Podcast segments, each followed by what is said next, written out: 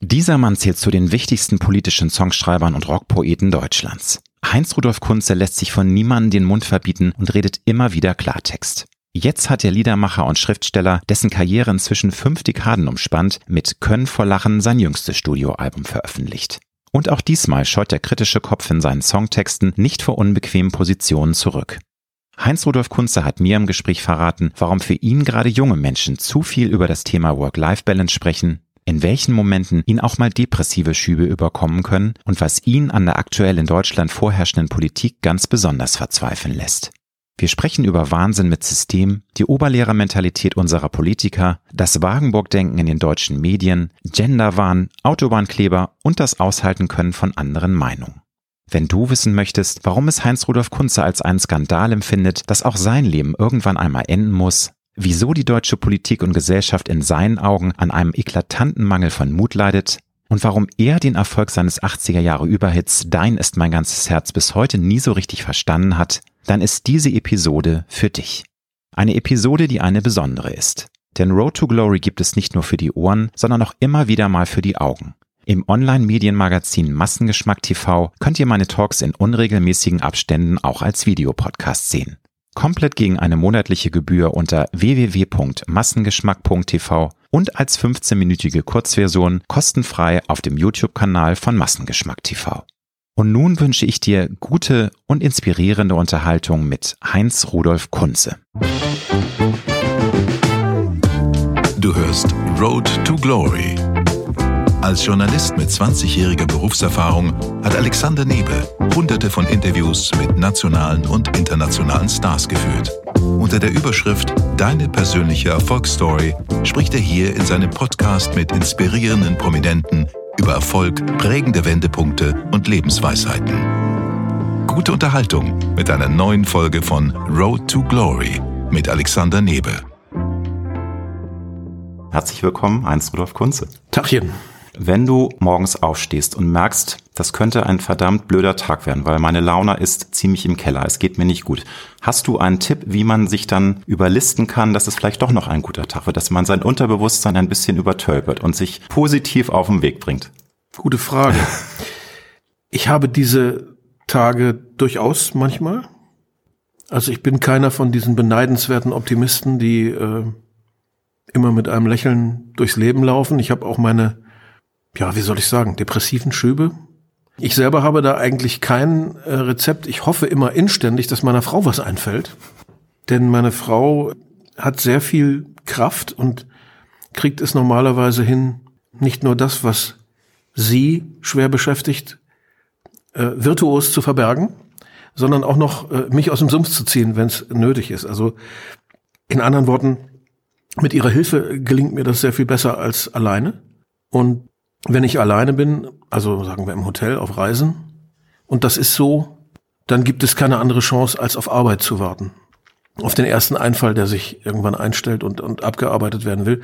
Ist aber relativ selten unterwegs, weil es ja so viel Stimulanz und so viel Ablenkung gibt. Und zu Hause ist ja dieser Ruhepol, den man braucht, um dieses Gewerbe auszuhalten, finde ich. Aber der birgt die Gefahr, wenn diese vielen Ablenkungen und diese vielen Stimulantien nachlassen, dass es dann plötzlich manchmal sehr still werden kann. Und dann kann man, wenn man Pech hat, ganz schön tief fallen. Gerade wenn man in sich reinhorcht. Deswegen habe ich die, die größten psychischen Probleme eigentlich immer zu Hause gehabt und nicht äh, unterwegs. Und selbst als ich vor 30 Jahren diese Angstkrankheit mal hatte, war es so, dass ich die immer nur zu Hause bekommen habe, diese Anfälle.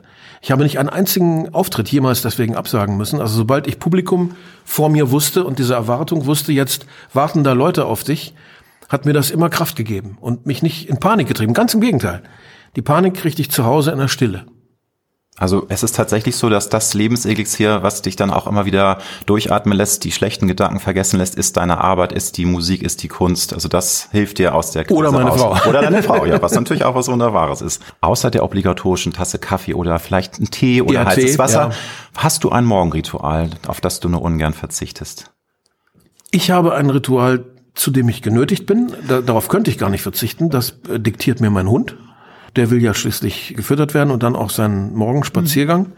Und das ist auch eine ganz gute Regelmäßigkeit. Es ist nicht mein erster Hund. Seit meiner Studentenzeit habe ich eigentlich äh, Hunde und Hm, wenn mich dann mal ein Hund im hohen Alter verlassen hat, hm, bin ich äh, manchmal noch ein Jahr lang die Hunderunde alleine hinterher gegangen, weil das so tief eingeprägt war im, im äh, Körper und in der Psyche mhm. und weil man das selber braucht.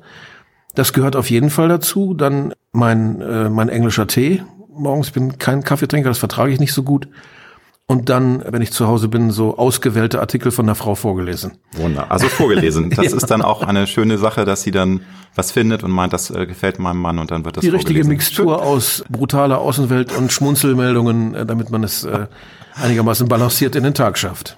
Ich habe natürlich sehr viel über dich im Vorfeld gelesen und ich ähm, habe immer wieder von dir gelesen, dass du nie eine Kreativblockade hast. Du hast immer wahnsinnig viele Ideen, im Grunde zu viele, um die alle niederzuschreiben. Ich frage mich dann, gibt es mal einen Tag, an dem Heinz-Rudolf Kunze nicht seine grauen Zellen arbeiten lässt oder einfach nur mit dem Flow sich dem Tag hingeben kann und einfach genießen, einfach Beine hoch, spazieren gehen?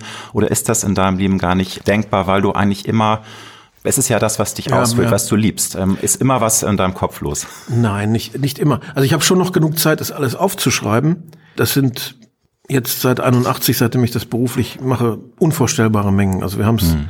gezählt und es wird also dabei bleiben, ähm, selbst wenn ich noch lange, lange äh, Alben machen darf, werde ich nur einen Bruchteil dieser Texte vertonen können, aus rein zeitlichen Gründen.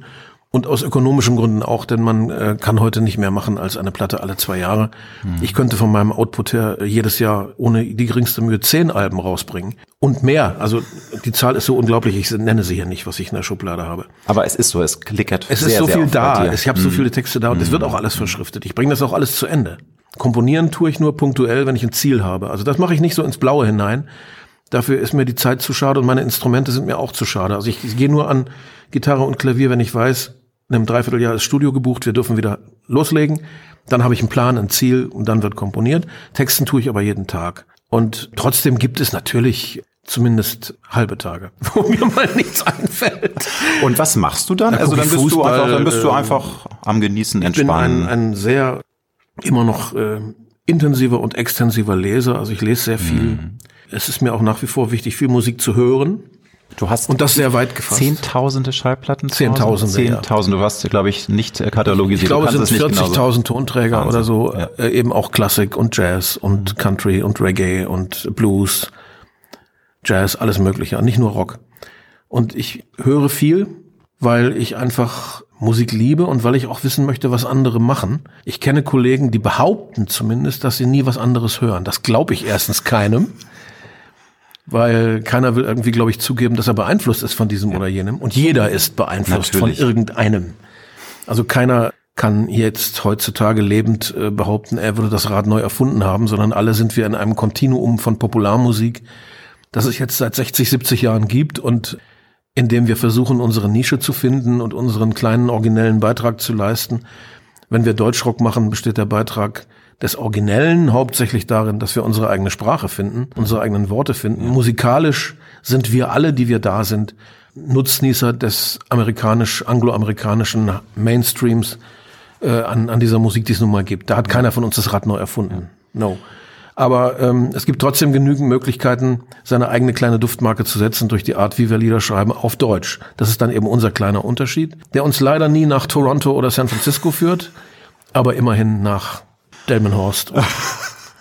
Oder Hamburg wie heute. Oder Hamburg wie heute.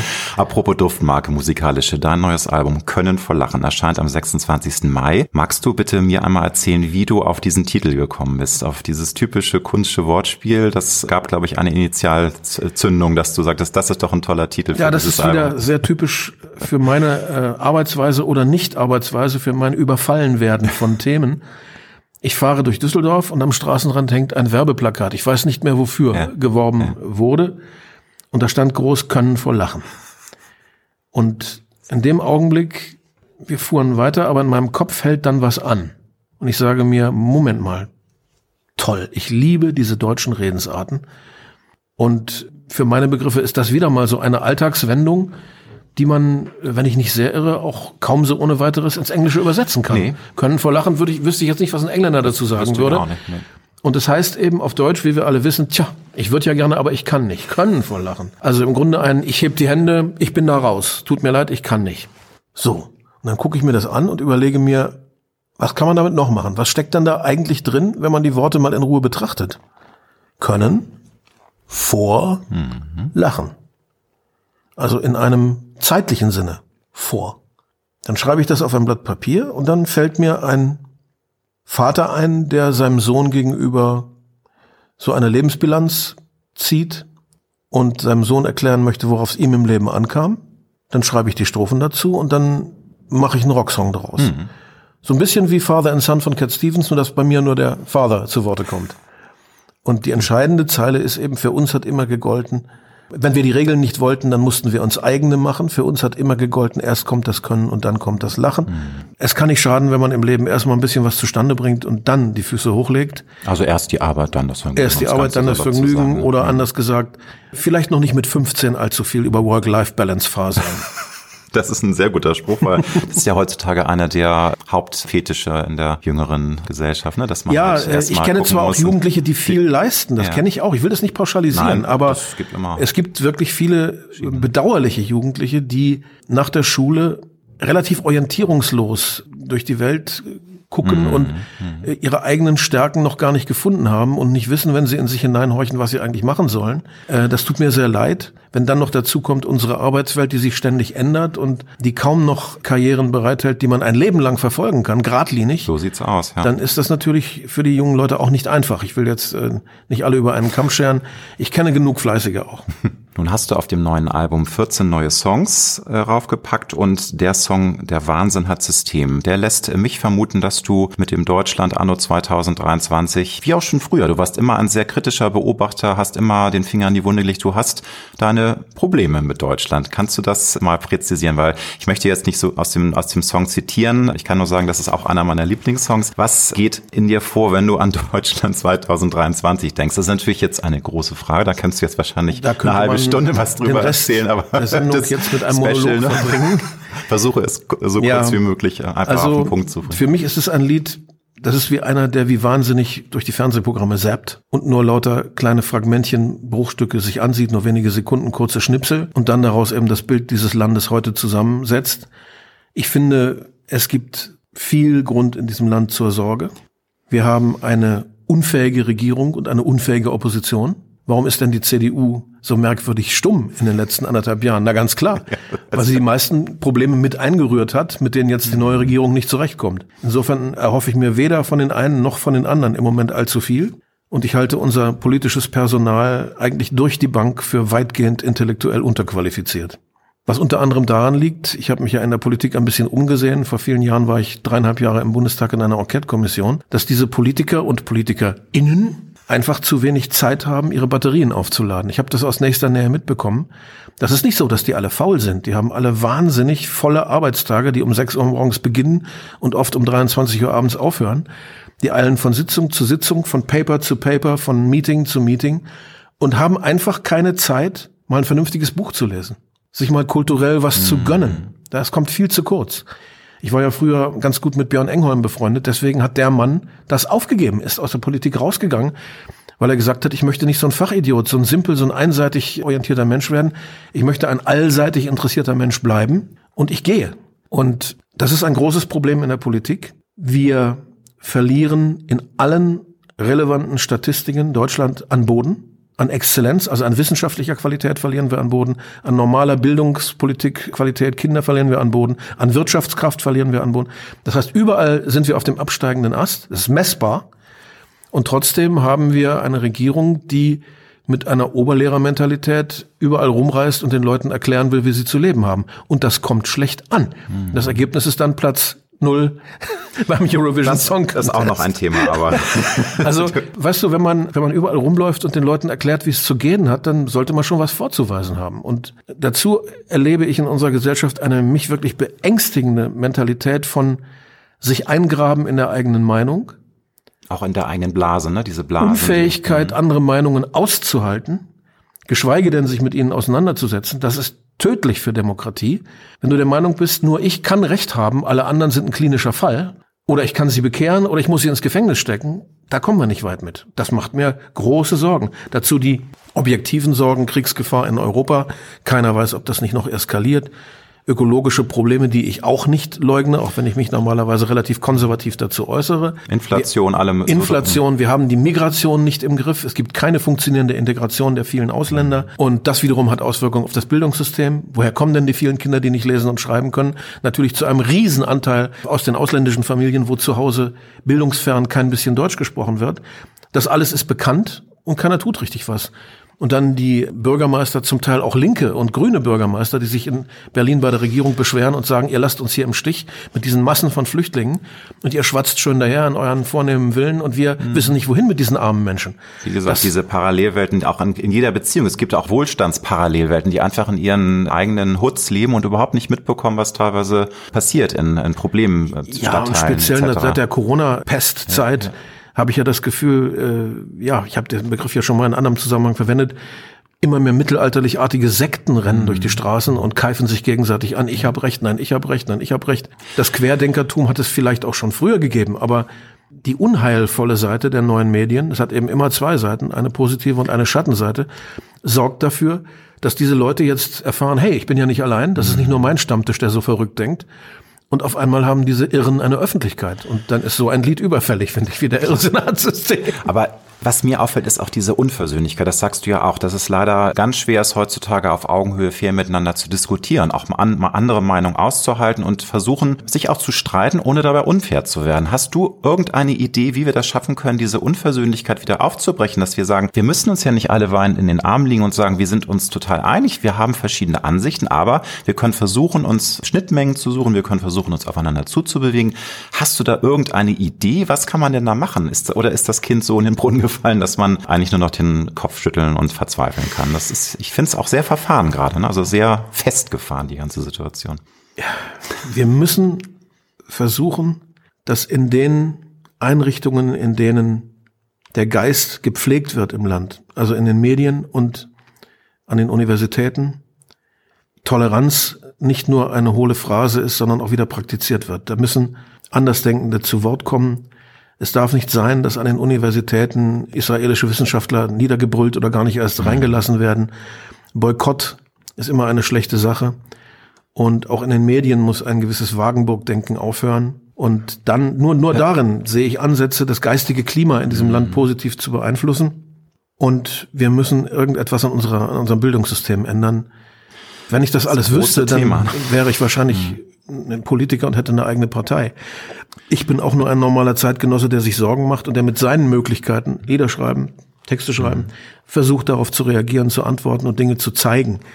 Äh, mit den Lösungen, das ist immer schwer. Aber finden Sie nur, davon bin ich überzeugt, in einem gemeinsamen Ringen um die Wahrheit und nicht in einem gemeinsamen Aufeinander eindreschen. Und äh, eben, wie du auch schon sagst, Toleranz äh, finde ich was ganz Wunderbares, aber es darf auch keine Einbahnstraße sein. Es ist momentan sehr äh, von beiden Seiten diese Aufeinanderknallen, gerade diese Bubbles, gerade wenn es jetzt, also ich bin selbst schwul, muss ich vorher sagen, aber LGBTQ+, das ist äh, wichtig, aber es ist momentan mir, selbst als schwuler Mann, zu aggressiv. Also ich habe das Gefühl, dass es jetzt eher sogar kontraproduktive Effekte hat, weil viele Leute sagen, ich bin ganz entspannt, aber das ist mir jetzt zu viel. Ich möchte nicht jeden Tag das um die Ohren geklatscht bekommen. Da sind jetzt die Aktivisten, die sagen, nein, Nein, es muss aber laut sein, es muss den Leuten um die Ohren gehauen werden. Das sind eben Welten, die ja, aufeinanderprallen. Es ne? gibt also. jetzt natürlich durch diese kontraproduktiven Entwicklungen auch Hass, der jetzt geschürt genau. wird, gerade auf diese wichtigen Themen. Genauso wie ich der Überzeugung bin, dass diese Klebertypen die schlimmsten Schädlinge der Umweltpolitik überhaupt sind. Die müssten eigentlich verdroschen werden von ihren eigenen Gesinnungsfreunden, denn die erzeugen in der gesamten Gesellschaft, bei Männern, Frauen, alten, jungen,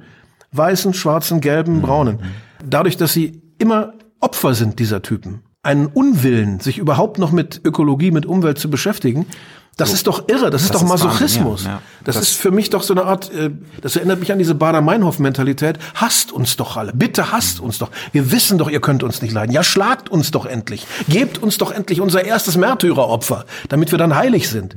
So kommen die mir manchmal vor. Tja, das ist gefährlich. In deinem klassischen Song, Der schwere Mut von 1983, singst du die Zeilen, ich pflanze einen Baum in meine Wut, mein hm. Lebensmittel ist der schwere Mut. Ein wunderbarer ja, ja. Text. Ich habe es schon ein bisschen rausgehört, aber jetzt 2023, ich, ich schätze dich so, dass du ruhiger geworden bist. Du hast zwar immer noch eine Flamme in dir und du hast Wut, aber kannst du auch heute noch richtig wütend sein oder hast du eine gewisse Mildheit dir antrainiert, weil man sonst wahnsinnig werden würde? Weil es so viele Dinge gibt, über die man so viel Wut haben könnte. Das ist sehr unterschiedlich, wie das gesehen wird. Ja. Ich habe gerade von einer Rezension aus Süddeutschland erfahren, über das neue Album, in der es heißt, er kocht mal wieder vor Wut und äh, er kann sich nur noch mit eingefleischtem Zynismus zur Wehr setzen. Also da ist nichts von Altersmilde in der Wahrnehmung. Und aber wie siehst du es selber? Also wenn du in dich reinhorchst, weil also ähm, ich habe gedacht, glaube, ich wäre altersmilde, aber ich habe mich geirrt, glaube ich. Okay. Ich glaube, ich habe mich geirrt. Es brennt ähm, noch ein, ein, ein Feuer. Es gab mal so ein paar Jahre, da gab es nicht ganz so viele politische Songs auf den Alben. Ganz weg waren sie nie. Aber es gab mal ein paar Alben, die waren irgendwie mehr introspektiv oder privat oder mehr mit Gefühlen beschäftigt oder so. Und da haben einige Leute geschrieben, na, jetzt hat er wohl verloren, jetzt ist er altersmild geworden und so. Irgendwann fängt man an, das zu glauben. Und dabei stimmt's vielleicht gar nicht. Aber nochmal zurückzukommen auf die ähm, Situation, die wir gerade haben. Wie erklärst du dir das, dass obwohl so viel schief läuft, die meisten der Deutschen sich immer noch, finde ich, zurücklehnen und so ein bisschen, dass sich das Spektakel anschauen und Wahnsinn, das ne? Gefühl, ne? dass, Wahnsinn. wo ist denn da die Wut? Warum gibt es denn nicht Demonstrationen und warum stellen sich die Leute nicht hin? Wie erklärst du das? Ist es tatsächlich immer noch so eine Art Wohlstandsglocke, unter der sich viele bewegen und die einfach nicht kapieren, dass es tatsächlich ans Eingemachte geht und dass wir ein Problem haben, wenn das jetzt nicht. Es hat irgendwann einen ganz, mal an Gegensteuern gibt. Einen ganz fürchterlichen Grund. Und da kann man auch wenig machen, denn das ist kollektive Völkerpsyche. Ich weiß nicht, ob der alles erklärt, aber ein Grund ist mit Sicherheit, die Deutschen sind immer unglaublich staatsgläubig. Und Egal ob links gerne. oder rechts. Die Deutschen, so das Feuer wie die Franzosen zum Beispiel, wie La Revolution. Der Deutsche, ne? der Deutsche ist kein Individualist. Ja, ja. Komisch diesen westlichen typischen Individualismus Englands, Amerikas, Frankreichs, der ist hier in Deutschland nicht sehr ausgeprägt. Ansonsten mhm. wäre auch die FDP nicht eine Partei, die immer quasi bei jedem Wahlkampf um die Existenz kämpfen muss. Stimmt. Der Deutsche erwartet sich immer vom Vaterstaat Lösungen und mhm. ist treu wie ein Schaf, äh, gefolgsam wie ein Lemming, und es muss ihm so wehtun, dass er mal wach wird. So weh tut's ihm offensichtlich noch Nein, nicht. das ist, glaube ich, das Thema. Ne? Aber nee, weil ich habe auch das Gefühl, ich bin jetzt auch kein großer Fan äh, dieser Koalition, obwohl ich ganz, ganz viele Jahre SPD-Mitglied war. Ich, ich bin auch. dann aus diversen Gründen ausgetreten, aber ich bin auch, also ähm, ich lege mich da mit meinem Mann immer an, weil der immer noch SPD-Mitglied ist, ein ganz immer noch glühender Verfechter und sagt, ach, er kennt auch Olaf Scholz und der macht einen guten Job. Ich sage, nein, er macht keinen guten nein, Job. Nein, macht er nicht. Nein. Für mich ist es so ein bisschen, äh, ich komme mir vor, als ob ich in so einer Schule für betreutes Denken bin und das wird uns jetzt versucht, es wird versucht, uns umzuerziehen. Und vielleicht, sicherlich, es gibt Dinge, da will ich gar nicht ähm, bestreiten, dass man natürlich manchmal Menschen auch ein bisschen mit Gesetzen zu etwas zwingen muss, weil sie sonst freiwillig nie aus ihrer Komfortzone sich bewegen. Also äh, widersprich mir gerne. Nein, aber, man muss es nur ne, also geschickter machen. Man, man muss, muss es immer geschickter machen. Es ist halt jetzt auf dieses so in your face und äh, wenn du nicht äh, für uns bist, dann bist du auch gleich sowieso äh, ein, ein Spinner oder du bist ein Demokratiefeind. Das hat für mich ungesunde Züge angenommen. Ja, wie, ja. wie siehst du das? Also dieses Besserwissertum und auch, also dass man das Gefühl hat, man soll jetzt umerzogen werden zu man einem besseren Menschen. In meinen ersten 25, 30 Jahren Arbeit immer wieder nachgesagt, was mich sehr verletzt hat, Oberlehrertum. Nur weil ich halt gut. studiert habe. Und ich bin das nie gewesen. Ich habe nie in meiner Arbeit versucht, Menschen zu etwas zu bekehren oder mhm. zu belehren. Ich habe ihnen immer Angebote gemacht, ja. habe ihnen immer was erzählt, guckt selber, mit Kommentaren habe ich mich da immer sehr zurückgehalten. Und es gibt andere deutsche Sänger, ich werde hier keinen Namen nennen und keinen mit Dreck bewerfen, aber es gibt viele andere deutsche Sänger. Da ist der Zeigefinger sehr viel größer ausgeprägt als bei mir. Und dieses Oberlehrertum, wie du richtig sagst, das macht mir in der Politik ja auch Angst und Sorge. Und das ist dieses, ich bin heilig und ihr alle seid profan und nur ich weiß den richtigen Weg. Das wird nicht gut gehen. Und ich habe ein Gedicht geschrieben. Ich saß letztes Jahr mit einer jungen Frau zusammen, die war 17, wurde am Wahltag in Niedersachsen 18, durfte da zum ersten Mal wählen. Die war also von Fridays for Future. Und obwohl ich dieser Bewegung reserviert gegenüberstehe, war die sehr sympathisch und engagiert und offen. Ich persönlich habe immer gesagt, die würden mich sehr viel mehr überzeugen, wenn sie Sundays for Future machen würden und freitags schön Ökologie und Physik und Chemie und Naturwissenschaften büffeln würden, um uns alle zu retten. Und wenn sie dann ihre Freizeit am Sonntag äh, dafür äh, opfern würden, dann könnte ich sie ernst nehmen. Da hat mir ein wichtiger Politiker gesagt, aber dann würden sie doch keine Öffentlichkeit bekommen. Lieber wichtiger Politiker, ich sage deinen Namen auch nicht, das ist Quatsch. Im Gegenteil, sie würden noch viel mehr Öffentlichkeit bekommen und Respekt wenn die Menschen sehen, ach guck mal, das muss denen wohl so ernst sein, dass sie ihre Freizeit opfern. Ja. So, das dazu. Was ich aber eigentlich sagen wollte, dieses junge Mädchen war so eine ungeduldige, so eine junge und auch so eine sendungsbewusste. Und Eins meiner großen Probleme ist als Künstler, ich bin nicht schlagfertig. Mir fällt. Kann man sich nicht vorstellen, in, weil du so wortgewandt bist. In crucial Momenten fällt mir oft der Lucky Punch nicht ein. Ah, und genauso ja. ging es mir dort auch wieder. Das, was ich der jungen Frau sagen wollte, fiel mir eine Woche später ein. Das, Mist. Da habe ich dann ein Gedicht drüber geschrieben und das trage ich jetzt jeden Abend vor. Vor meinem Lied Die Dunkelheit hat nicht das letzte Wort. Und ich sage immer, ich hoffe, auf diesem Umweg um die Öffentlichkeit wird sich vielleicht irgendwann nochmal mitkriegen. Und da gibt es eine ziemlich böse Strophe, die geht eben sinngemäß so. Ich verstehe deine Ungeduld. Ich verstehe deine Wut. Du bist jung. Wenn du aber die Menschen nicht mitnimmst und versuchst sie zu zwingen, weil dir das alles zu langsam geht, dann werden die sich sträuben. Und nicht nur das, dann werden die erstmal über kurz ihre Arbeit verlieren. Und Arbeitslose wählen radikal. Und dann gibt's für deine Hoffnung keinen weiter, denn dann kannst du den Rest mit deinen Gesinnungsgenossen im Lager ausdiskutieren. Da gibt's immer ein großes Schweigen im Saal bei der Stille. Ich liebe dieses Schweigen, weil ich, ich höre sie denken.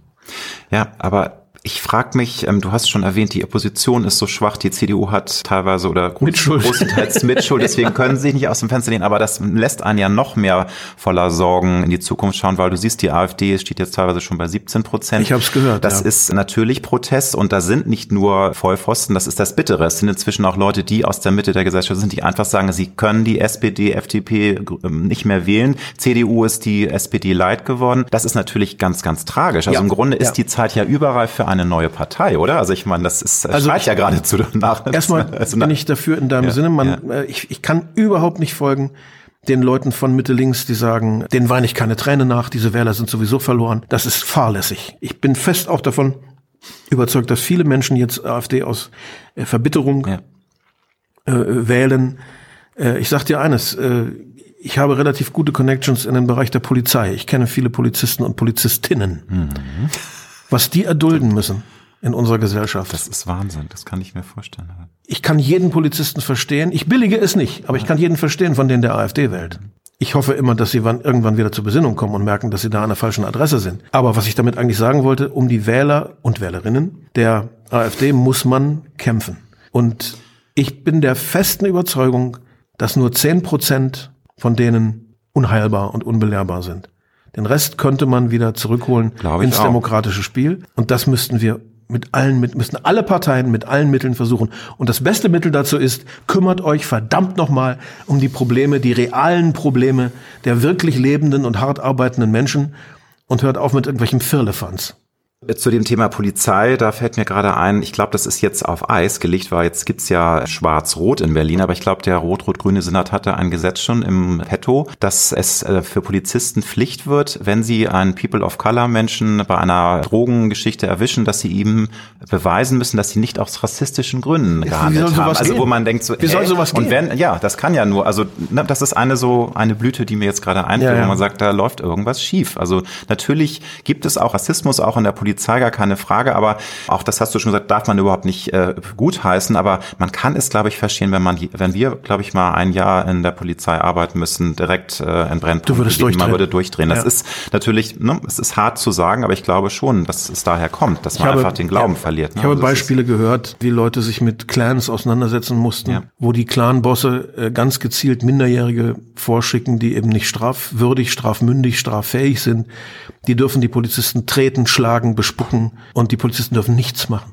Das ist kein schöner Beruf mehr. Das ist, die, die haben es richtig. Das ist die Front. Die sind an der Front.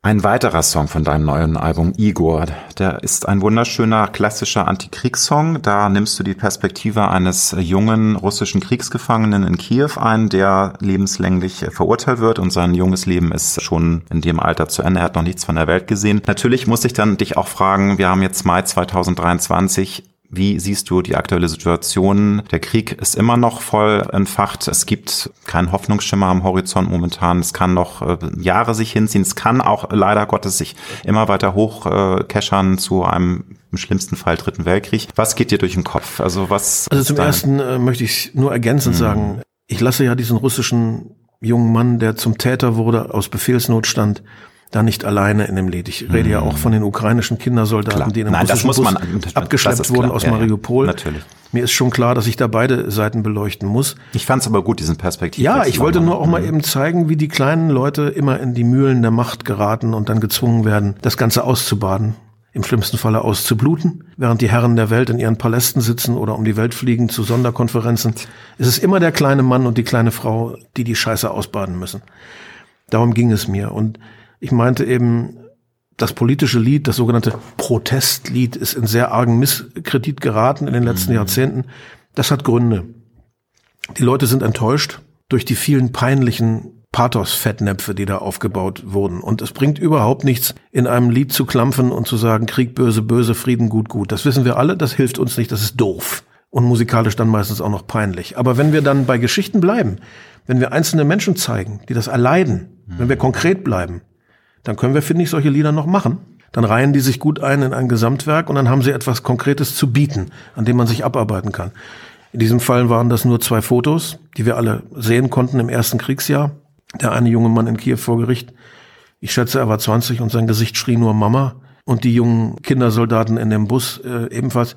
Ich muss dann an meinen Sohn denken und bald schon an meine Enkel. Und in so einem Fall kann ich gar nicht anders als äh, sofort ein Lied machen. Ja. Ich kann meine Lieder nicht so einfach oft erklären. Äh, woher kamen sie? Aber in diesem Fall war es wirklich ganz einfach. Der Anblick zweier Fotos hat gereicht. Hinsetzen, schreiben, bam.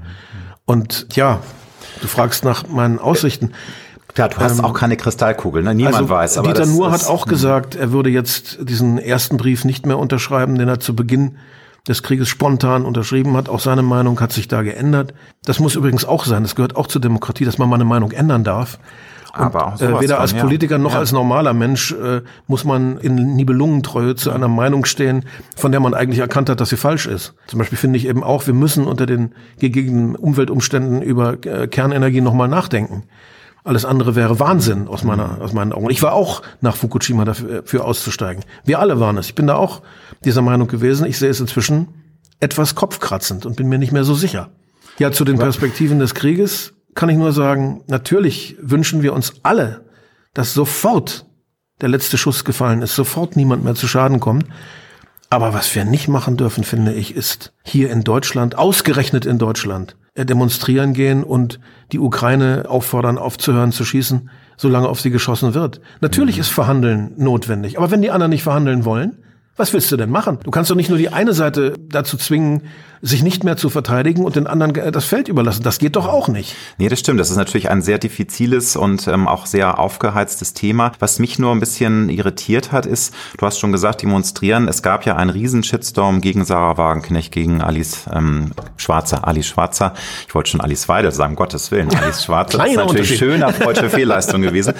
Natürlich äh, kann man da sehr viel Kritik üben, aber ich fand es schon irritierend, dass im Jahr 2023 oder war es Ende 2023 2022 diese große Demo bin, ich bin mir gar nicht sicher, dass auf einmal Menschen, die für Frieden sich einsetzen und sagen, es müssen natürlich beide Seiten sich bewegen und natürlich hauptsächlich auch Russland, aber dass die auf einmal dann, keine Ahnung, äh, rechtsradikal oder Demokratiefeinde oder Putin-Trolls sind, das ist mir zu einfach. Natürlich ist weißt das zu einfach. Das ist, äh, fand ich äh, beängstigend, dass das jetzt auf einmal äh, Leute, die für Frieden auf die Straße gehen und nochmal, es ist sehr viel diffiziler. Es gibt nicht nur böse und gut und man kann nicht sagen, jetzt müssen sich alle irgendwie an den Händen fassen und ihr Ukrainer gebt euch mal schnell, so meine ja. ich das nicht. Ne? Aber es ist halt wahnsinnig diffizil mit vielen Grautönen und das war auch wieder diese Unversöhnlichkeit, die ich schon mal angesprochen habe. Da frage ich mich, was läuft Wie kann da das schief, sein, dass ne? ein, ein hervorragender Politiker wie Boris Palmer an einer Frankfurter Universität von einem Schwarzen als Jude, als Faschist sich bezeichnen lassen muss?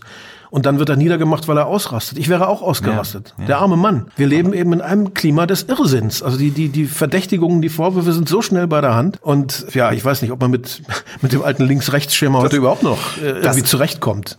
Ja, aber also du siehst aber auch, dass natürlich gesellschaftlich da auch sehr viele Dinge auch festgefahren haben. Wieder, wir haben schon über Blasen gesprochen. Es ist ja wirklich, es gibt die eine Seite, die sagt, nein, wir müssen immer mehr Waffen liefern. Das ist der einzige Weg. Also Frieden schaffen mit immer mehr Waffen habe ich noch nie so verstanden, diese Logik. Wobei natürlich nochmal, jetzt die Ukraine einfach hilflos ausliefern kann es auch nicht sein. Aber uns ist ja klar, das wird sich ja immer weiter hoch eskalieren, wenn es denn tatsächlich so ist, dass immer mehr Waffen auch aus den USA geliefert werden. Das ist ja leider Gottes eine sehr, sehr brenzliche Situation, die immer mehr auch dann zu einem dritten Weltkrieg. Das, möge, möge ja. das Universum möge der liebe Gott verhüten, du hast aber vollkommen das recht, aber beängstigend. Ne? Also gegen Hitler haben auch nur Waffen geholfen. Da war nichts ja, zu verhandeln. Ja, Und natürlich also, mache ich mir auch Sorgen über F-16 Kampfjets, denn mir kann niemand, auch als Ungedientem, kann mir niemand erklären, dass äh, ein Kampfjet eine Verteidigungswaffe ist. Das kann ja per mhm. Definition eben gar nicht sein. Das ist eine Angriffswaffe. Und was machen wir, wenn die nicht an der Grenze der Ukraine umdrehen, sondern dann Richtung Moskau weiterfliegen? Gute Nacht, Marie. Aber würdest du denn auch sagen, das ist ja auch eine Geschichte, die gerne dann auch in hitzigen Diskussionen aufs Tablett kommt, dass Menschen sagen, natürlich ist dieser Ukraine-Krieg ganz schlimm und äh, zu verurteilen. Es ist ein Angriffskrieg und äh, Putin hat den Verstand verloren. Aber es gibt und gab weiterhin sehr, sehr viele wahnsinnige Kriege in Syrien, jetzt im Jemen, im Kongo. Das ist immer und überall. Liegt es daran, dass es so nah ist, dass wir da so emotional dabei sind? Das heißt ja auch immer, hier wird die Freiheit Europas verteidigt. Wie erklärst du das, dass dieser Krieg Krieg so viel noch mehr an Emotionen äh, hervorruft. Ganz klar, durch, durch die Nähe. Die Nähe. Ne? Das gehört mhm. noch zu unserem Kulturraum, das gehört noch zu Europa. Und wir hatten hier diese kuschelige Vorstellung, dass wir Gewalt für immer äh, gebändigt äh, haben. Mhm. Wir haben dann auch schon den Jugoslawienkrieg ein bisschen ausgeblendet und wollten nicht mehr daran erinnert werden und dachten einfach, wir sind hier so zivilisiert, wir haben das ein für alle Mal überwunden. Mhm. Nein, haben wir nicht. Und was mich an dem Krieg am meisten geärgert hat, als er begann, war meine Fehleinschätzung auch. Ich war so enttäuscht über mich selber, dass meine Menschenkenntnis wieder nicht gereicht hat. Ich hatte gedacht, Putin wäre ein schwieriger, aber vielleicht notwendiger Führer dieses Riesenreiches. Vielleicht braucht man so einen und anders geht's nicht, habe ich lange gedacht. Wir wollten ja alle nicht wahrhaben, dass er das, was er jetzt tut, nie geleugnet hat. Er hat das in Reden und in Schriften niedergelegt. Seit vielen Jahren ist klar, der Mann hat ein Ziel, er will die alten Grenzen der Sowjetunion wiederherstellen. Das wollten wir alle nicht wahrhaben, genauso wie wir Appeasement 1938 betrieben haben.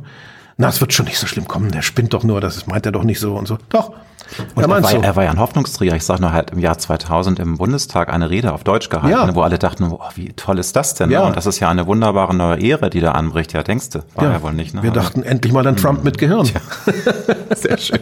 Ich möchte den Bogen zur Vogue-Culture, Vogue-Kultur. Ich glaube, da sind wir uns beide auch einig, dass wir das äh, teilweise schwierig finden. Ja. Ich will dir jetzt nichts in den Mund legen, nee, nee, aber ich habe, wie gesagt, sehr drin. viel über dich gelesen und äh, auch viele Interviews mit dir gelesen. Ähm, und da war das schon ganz klar. Siehst du auch die Gefahr, dass die immer stärker werdende Vogue-Kultur irgendwann die Kunst immer schwieriger macht, dass es äh, einfach immer schwieriger wird, auch eine gewisse Leichtigkeit zu transportieren, weil ich finde, äh, Kunst muss provozieren, Kunst äh, muss auch mal zuspitzen und ich finde auch unser Miteinander muss eine gewisse Leichtigkeit, Selbstironie, manchmal auch schwarzen Humor aushalten. Ja, natürlich. Find, das ist alles so humorlos geworden. Wie siehst du das? Sie haben etwas das, Islamistisches an ja, sich. Es ist ja, so ja. radikal. Es ist, äh, da droht also, am Ende bald auch das Musizierverbot, was in manchen muslimischen Staaten ja wohl gilt. Und es muss doch jedem Menschen mit einem Gehirn, das noch funktioniert, zu denken geben, wenn ein Harald Schmidt sagt, äh, ich würde heute nach meiner ersten Show verboten werden. Hm. Und ja. äh, nein, wir brauchen Satire, wir brauchen das als Salz, als Gewürz in unserem gesellschaftlichen Leben. Wir brauchen auch Frechheit, wir brauchen auch Obszönität, wir brauchen Unanständigkeit. Kunst muss vieles dürfen, sonst geht eine Gesellschaft vor die Hunde und wird eine öde Wüste, klar. Ich hoffe, dass sich das nicht durchsetzt und dass das eine, eine Modeerscheinung bleibt, die man wieder zurückdrehen kann. Das ist vielleicht eine der ganz wenigen Hoffnungen, die ich als alter Sack habe. Ich bin jetzt 66 Jahre alt und ich kann ja doch sagen, ich habe schon einiges kommen und gehen sehen. Also einige. Das beruhigt einen, glaube ich, ein bisschen. Einige hysterische Moden habe ich schon gesehen, die auch wieder verschwunden sind. Und das ist manchmal, wenn ich an sowas wie diesen Woken-Quatsch denke, das Einzige, was mich aufrechterhält. Und ich kenne auch jüngere Familien, die woke Kinder haben, die also so indoktriniert von ihren Lehrern und Lehrerinnen nach Hause kommen, die verhalten sich zu Hause wie Hitlerjungen und BDM-Mädchen. Das sind Blockwarte zu Hause, die ihre Eltern kontrollieren. Das ist entsetzlich. Also, Aber was das in einer freien machen? Gesellschaft. Hans Rudolf, was kann man dagegen machen? Kann man sich einfach nur hinstellen? Müssen auch viele Künstler wieder sich mehr auf die Hinterbeine stellen, das auch auf dem, also auch sich trauen, was in den Talkshows zu sagen, weil ich, das merke ich auch, dass sich viele ja gar nicht mehr trauen. Wir haben im Vorgespräch darüber gesprochen, dass du einer der wenigen bist, der noch eine Meinung hat und der sich auch traut, diese Meinung laut auszusprechen. Viele haben ja inzwischen Angst. Angst, weil sie dann doch lieber geschmeidig sein wollen, bloß sich nicht irgendwie bei einer Zielgruppe jetzt da ins Ausschießen, weil du kannst es nicht allen recht machen. Es gibt immer Leute, die auch das, was du sagst, äh, ganz furchtbar und doof ja, finden, ja. aber das ist nun mal, so ist das Leben. Wir können nicht everybody's darling sein. Das Problem ist nur, das, ich habe recht. Genau. aber was wird Das war ein also, Scherz. Hallo. Was würdest du sagen? Also müssen müssen dann Menschen wie wir lauter werden? Ja, oder? wir Also, müssen- es, sonst wird das ja immer mehr. Wir müssen lauter werden und wenn wir Eltern sind, müssen wir auch listig dagegenhalten. Also schön laut Rockmusik hören. Also du auch hast, mal ein- du hast noch ein bisschen Hoffnung. Auch mal einen Also- Sauerbraten auftischen und nicht nur sich zum, äh, zum veganen Terror zwingen lassen von den Sprösslingen. Man muss einfach flexibel sein und den Kindern, eins gehört natürlich dazu.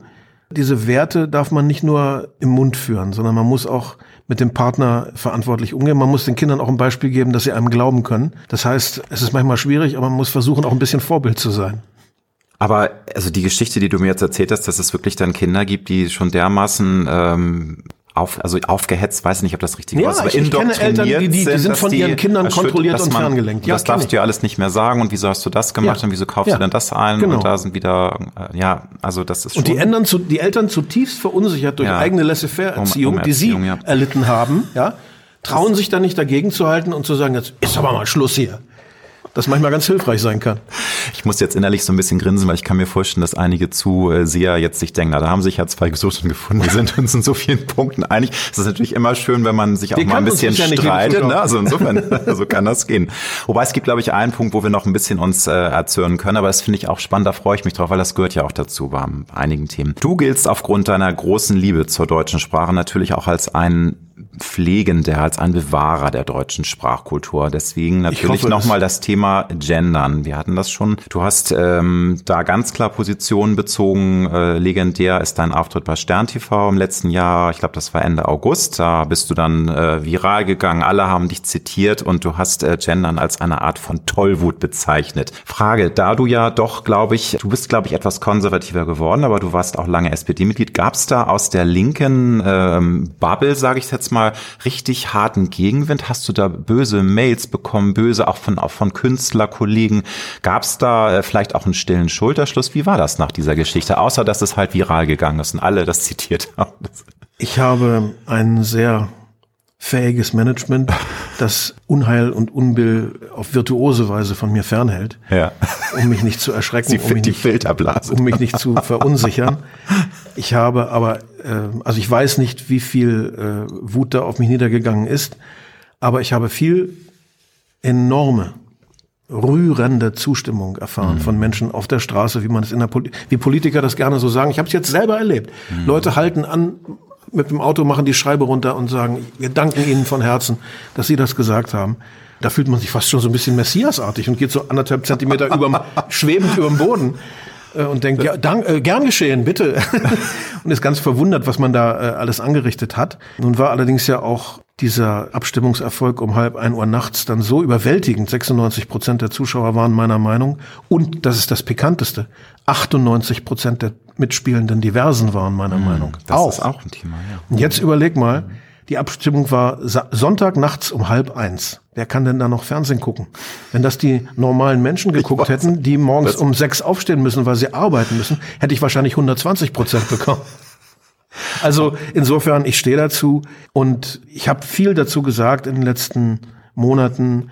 Ich möchte es in einem Satz zusammenfassen.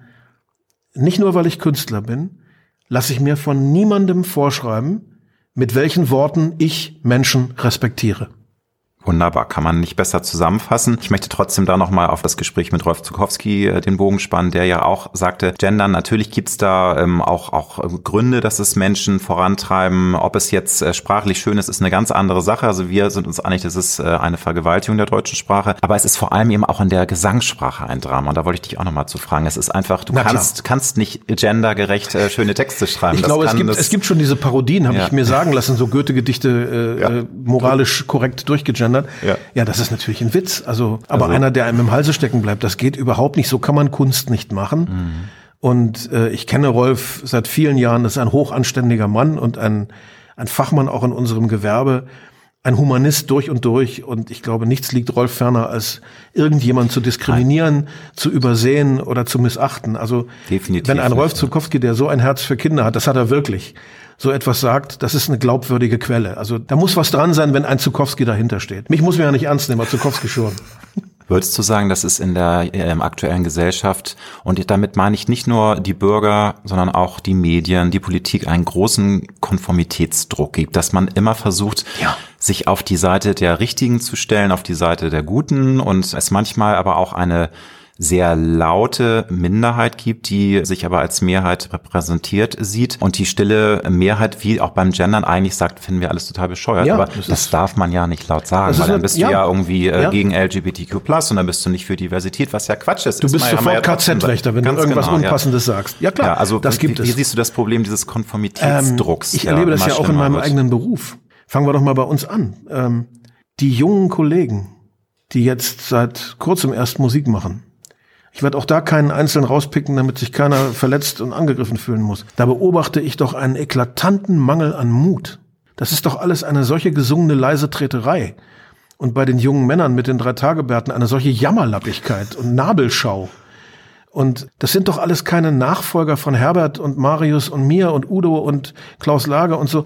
Wir haben doch das Maul aufgerissen und ich frage mich manchmal, müssen wir den jungen Leuten die Revolution erklären oder was ist hier los? Ja. Und natürlich gibt es dafür Gründe. Ein Grund ist, die Töpfe werden kleiner. Das, was mhm. drin ist, wird weniger. Der Musikmarkt schrumpft dramatisch, ist schon fast zusammengebrochen, was Tonträger äh, betrifft. Die Musikindustrie existiert nicht mehr in dieser üppigen Form wie in den 80er, 70er, 90er Jahren als sie vor Geld kaum gehen konnten. Das stimmt, das waren wirklich die fetten Jahre das mit Rock'n'Roll, Sex und äh, Jumbo Jet wird gechartert. Die sind, genau, die sind einfach äh, nervöser geworden. Ja. Und du kriegst nicht mehr als Nobody wie Heinz-Rudolf Kunze im Jahr 1981 einen Fünfjahresvertrag, wo du dich ausprobieren kannst. Du musst Profit abwerfen und zwar schnell. Und wenn nicht, wirst du weggeworfen. Am besten gleich irgendwie 100 Millionen Streams, ne? Weil ja. das ist ja, also anders geht's ja gar und nicht. Und das macht natürlich die jungen Kollegen unsicher. Deswegen sind es alles Leisetreter und trauen sich nichts mehr. Ich glaube aber, liebe Freunde und Freundinnen, wenn ihr das hier hört, genau das ist der falsche Weg. Denn wenn ihr jemand werden wollt, der auf Dauer die Menschen begeistert, wenn ihr ein Springsteen werden wollt oder sagen wir meinetwegen eine Madonna, dann müsst ihr eigen sein. Das sind keine stromlinienförmigen Typen gewesen. Die haben sich durchgekämpft mit ihrem Profil, mit ihrem Herz, mit ihrer Seele, mit ihrem Verstand. Und mussten dafür mit auch ihrem ganz ne? persönlichen ja. Tonfall. Mhm. Nur wenn du diesen Mut hast, kommst du ganz nach oben. Mhm. Mir geht gerade äh, nicht aus dem Kopf, du meintest ja, wer ähm, nicht konform ist und auch den Mund aufmacht, ist schnell dann KZ-Werte. Also auch, auch die, ähm, ähm, wenn man sich gegen gewisse Dinge äh, stellt. Was mir jetzt gerade auch wieder negativ aufgestoßen ist, es gab ja nun den Rücktritt von Staatssekretär Greichen und dann gab es eine Presseerklärung von Robert Habeck, wo er dann zähneknirschend eingesehen hat, ja, das war jetzt nicht so gut und Fehler gemacht und der ist jetzt entlassen. Aber er muss ja auch sagen, das war ja ganz schlimm, was da für Hetze kam und Rechtsextreme und Putin-Versteher, Putin-Trolls. Das das ist sicherlich auch richtig, aber da dachte ich mir wieder, ähm, Entschuldigung, es ist nicht immer nur alle haben Schuld, nur er nicht. Das ist mir zu billig, weißt du, immer dann ja. gleich die, die, es kommt immer die Nazi-Kolle. Merkst du das auch, dass man ganz schnell heutzutage sagt rechtsradikal, wenn es eben nicht ins Narrativ passt? Das fällt mir auf. Also in vielen Dingen, also in vielen Themen wird immer als Totschlagargument ja, gesagt, ja. das ist ja rechtsradikal, weil dann, was soll man dagegen noch sagen? Das ist ja, mit dir rede ich nicht mehr, du bist ja rechtsradikal. Wir äh, kennen das doch alle aus der Geschichte der DDR, wo jedes Argument jeder Dissident zum Schweigen gebracht wurde und geknebelt wurde mit dem äh, dialektischen Satz, alles, was du sagst, nützt nur dem Klassenfeind. Ja? Also auch wenn der Funktionär, und die waren nicht alle bescheuert, wenn die eingesehen haben, dieser junge Mann oder diese junge Frau weist auf Gift in den Flüssen bei Dessau hin, das ist so, mhm. ja. Mhm. Aber das dürfen wir doch nicht sagen, das nützt doch nur dem Klassenfeind. Genau die gleiche aus. Denke, ja. ja. Und das erleben wir jetzt wieder, wenn du irgendwas sagst, was nicht in die heilige grüne Lehre passt, bist du Nazi. Das ist natürlich infam, weil auf diese Weise werden 90 Prozent der Gesellschaft, wo liegen die Grünen? Bei 14 im Moment? Und es werden noch weniger werden. Weiter, ja. ja. Teilweise bei 13. Dadurch werden 90 Prozent der anderen Gesellschaft, das muss man sich mal klar machen, diffamiert. Und irgendwann wird der Punkt kommen, wo äh, die Mehrheit sich das nicht mehr gefallen lässt. Das glaube ich auch. Ich habe nur ein bisschen Angst davor, was dann passiert wie gesagt, also ich habe halt auch Angst davor, dass dann tatsächlich die AfD irgendwann bei 20 Prozent bei einer Bundestagswahl Absehbar. steht. Und dann ja. haben wir wirklich ein Riesenproblem, ja. weil dann gibt es fast gar keine Mehrheit mehr. Aber darüber wollen wir jetzt. Ich kann eigentlich nur hoffen, das ist ja das Gute, dass aus Krisen auch sehr viel Kreativität entsteht, dass auch Menschen merken, es muss sich was ändern. Vielleicht gibt es ja doch demnächst eine neue Partei, wo wir beide sagen, die können wir wählen. Das ist eine gute Opposition. Oder wir gründen sie. Wir gründen sie, genau. Guck mal, es ist die Geburt einer neuen Partei heute. Werden die Medien in deinen Augen ihrer Rolle als vierte Gewalt noch gerecht? Da gibt es ja auch schon schon seit einigen Jahren sehr viel Kritik. Es gibt Menschen, die die Fahne hochhalten und sagen, nein, das ist ungerecht. Die Medien machen einen tollen Job. Es gibt aber auch viele Leute, die sagen, vor allem die öffentlich-rechtlichen verwechseln manchmal ihren Job und scheinen sich so ein bisschen als Pressesprecher der regierenden Parteien zu sehen. Wie ist da deine Meinung zu dem Thema vierte Gewalt im Staat, die, die Medien, politischen Medien? Natürlich ist, was die öffentlich-rechtlichen betrifft, jede Affäre wie die, die in Berlin aufgeflogen ist im, im RBB, Gift und schmälert das Vertrauen der Menschen und macht die Gebühren immer fragwürdiger. Mhm. Trotzdem bin ich persönlich für einen Wettbewerb von öffentlich-rechtlich und privat nur für eine klarere Kompetenz- und Aufgabenverteilung. Die öffentlich-rechtlichen sollen sich um das kümmern, wofür sie da sind und wofür sie Gebühren beanspruchen. Das heißt für mich nicht nur, ich gehe nicht so weit wie dieser FDP-Vorschlag, also nicht nur Information. Also mhm. ein Schulfernsehen möchte ich eigentlich daraus nicht machen, aber ich möchte schon, dass die öffentlich-rechtlichen auch sich kümmern eben um abseitige Themen, die nur Minderheiten interessieren. Da haben wir das Wort Minderheit mal in einem positiven Zusammenhang. Also wo sie nicht bei jeder Sendung darauf schielen müssen, dass die Quote stimmt. Dafür haben sie ja ihre Gebühren, verdammt nochmal. Und verdammt viel, sie wollen dann, ja noch mehr Gebühren. Und dann sollen sie ihre Apparate verschlanken und nicht mehr ja. so viel Geld ausgeben ja. für ihre Mitarbeiter und mehr für gute Programme. Da wären wir schon auf einem guten Weg. Insgesamt bin ich für, auch dafür Wettbewerb. Private, die gute Ideen haben, soll es auch geben. Und die sollen insgesamt zusammen mit den Öffentlich-Rechtlichen für ein, für ein buntes äh, Bild sorgen. Dann wäre ich mit der Rolle der Medien zufrieden. Ich bin ein bisschen auf der Welt rumgekommen und ich habe äh, viele Fernsehkanäle in anderen Ländern gesehen. Ich muss sagen, fast überall auf der Welt finde ich es schlechter als hier. Es gibt nur wenige Länder, wo ich sagen würde, das ist so gut wie hier. Besser habe ich eigentlich gar keins gesehen. Äh, ich möchte es noch ein bisschen präzisieren. Also ich äh, bin auch ein Freund von Vielfalt und dass es auch äh, möglichst viel Angebot gibt. Aber ich meine so, dass es mir manchmal fehlte an anderen Perspektiven. Also egal, welche Reizthemen wir jetzt ansprechen können, dass es dann teilweise doch sehr in eine Richtung geht. Also Beispiel jetzt Ukraine-Krieg. Natürlich, nochmal, es ist ein Angriffskrieg, ist zu verurteilen, sind wir uns alle einig. Aber wir wissen ja, dass natürlich auch von der US-Seite da auch Dinge passiert sind seit 2014, die nicht gerade zuträglich waren, dass es jetzt nicht eskaliert ist. Das wurde natürlich auch berichtet, aber es ist mir dann teilweise zu einseitig. Weißt du, mir fehlt die journalistische Vielfalt, eben alles zu beleuchten, ja, nicht nur ja. ein Narrativ zu bedienen. Das ist so das, was mir im Kopf steht. Das ist sicher richtig. Das Immerhin habe ich neulich mal im Öffentlich-Rechtlichen den Satz gehört, wo ich dann auch sagte, Bong, ich glaube, ich habe gerade eine Ohrfeige gekriegt. Das hätte ich nicht erwartet, das im Leben nochmal zu hören. Ich glaube, es war der WDR. Ja. Da wurde gesagt, die Republikaner in den USA sind eine eindeutig rechtsradikale Partei. Und da habe ich so gedacht, immerhin, das wird auch mal gesagt. Aber du hast natürlich völlig recht es kann nicht in Ordnung sein, wenn diese berühmte Umfrage, die vor ein paar Monaten bekannt wurde, wenn die Linken und die Grünen, wenn nur die jungen Volontäre des WDR wählen würden, eine mehr als absolute Mehrheit äh, hätten. Das bildet unsere Gesellschaft nicht ab. Und ich finde, da müssen äh, schon Gremien sein, die darauf gucken, dass das demokratische Bild, was draußen im Land gegeben ist, sich auch in den öffentlich-rechtlichen Medien, in den Mitarbeitern, in der, in der Zusammensetzung der Mitarbeiter auch wiederfindet. Mhm. Das gehört auch zu ihren Pflichten, finde ich. Mhm. Was mir auch gerade im Kopf rumschwebt, ist das Thema äh, unbequeme Wahrheiten aussprechen. Du hast vorhin das auch schon erwähnt, dass eben teilweise Sachen nicht ähm, ausgesprochen werden. Das ist eben leider bis heute sehr große Probleme mit der Migration, Integrationspolitik, ja. dass die Polizei teilweise ihre Arbeit nicht leisten kann. Es gibt so viele Baustellen und ich frage mich immer, warum kommt denn das nicht an, dass man Probleme nicht lösen kann, indem man sie totschweigt? Weil das sehe ich leider heute immer häufiger, dass man sagt, also ein Beispiel ist antischwule Gewalt, die mich persönlich auch sehr interessiert. Das ist ein Thema, was leider zugenommen hat. Leider auch deshalb, weil es eben einen großen Zustrom aus ja, Bevölkerungsgruppen aus muslimischem äh, Kulturkreis genau. gibt und die haben nun mal ein Problem mit Homosexualität. Das kann man einfach so akzeptieren. Ob ich das gut finde, ist eine andere Frage. Aber das wird gerade auch bei aktiven ähm, Kämpfern der LGBTQ-Plus-Community eher totgeschrieben. Ja, weil das kann man, man eben nicht akzeptieren. Rassistisch, ja, weil man hier leben, kann man das eben nicht akzeptieren. Nee, nee aber das, das, das finde ich halt schwierig, weil es ist so, dass natürlich gibt's auch äh, homophobe Deutsche, gar keine Frage. Ja. Aber man kann doch nicht dieses Problem jetzt einfach ausblenden, weil man Angst hat, man ist dann wieder ein Rassist. Ein Islamophober. genau, genau, oder eben wieder auch rechtsradikal. Das ist Wahnsinn, das, Wahnsinn. Also wir drehen uns da so ein bisschen im Kreis. Würdest du auch sagen, Leute, traut euch einfach Ja, man, natürlich. Mal, ne? Es ist doch äh, eine Binsenweisheit, eine Grundvoraussetzung. Wenn wir Leute hereinlassen aus anderen Ecken der Welt, aus anderen Kulturen,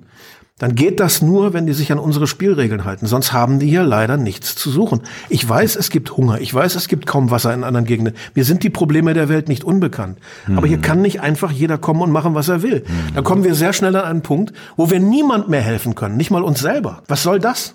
Also Regeln sind dazu da, eingehalten zu werden. Und das ist natürlich jetzt ein ganz empfindlicher, hochinteressanter Punkt. Total. Wenn, wenn die betroffene Gemeinschaft selber aus Skrupeln in eine Ecke gedrängt zu werden, äh, das nicht mehr thematisiert. Ist, ja, um ich krieg's, ich krieg's mit, weil ich halt äh, durch den politischen, die Aktion, die man, man sozusagen mit auch beobachtet, der ist auch Mitbegründer der Schwuses, der schwulen Sozialdemokraten gewesen. Ja. Also ist sehr in der Materie und er kriegt es halt mit, dass gerade die Jüngeren das Thema nicht gerne ansprechen. Ja, weil es ist sofort dann, es heißt wieder die Vogue Wahnsinn, und darfst du nicht sagen, weil was nicht sein darf, darf nicht sein. Aber Punkt. letzten Endes bricht jedes politische System irgendwann unter einem Übermaß von Lügen zusammen.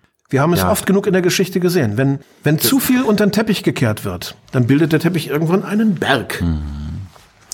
Ich hatte ja schon angedroht, dass ich eine kritische Frage mit dir besprechen wollte, lieber Heinz Rudolf. Und Bitte zwar ähm, vorab muss ich sagen, ich hatte selbst Corona, bin geimpft und also bin kein Corona-Leugner etc. pp. Aber was ähm, ich schade fand, du hast da eine klare Position bezogen, hast aber gesagt, das geht nicht. Die Leute, die sich nicht impfen lassen wollen, findest du unsozial. Ich glaube, du hast sogar gesagt, sind Abgehängte, die haben den Schuss nicht gehört. Um es jetzt mal ganz salopp zu sagen, würdest du das heute immer noch so sehen oder jetzt, nachdem schon klar wurde, dass eben leider Gottes der Fremdschutz nicht ansatzweise so groß war, wie er uns versprochen wurde, dass ihm die Impfung gar nicht der heilige Gral war. Würdest du da heute sagen, ja, da habe ich vielleicht ein bisschen überreagiert oder bist du schon der Meinung, das ist weiterhin eine Sache, die du auch weiterhin gut finden würdest bei der nächsten Pandemie? Ich weiß, das ist ein Reizthema, ne? also ich will dich jetzt auch nicht irgendwie... Nee, ähm, ich, ich überlege gerade, ja.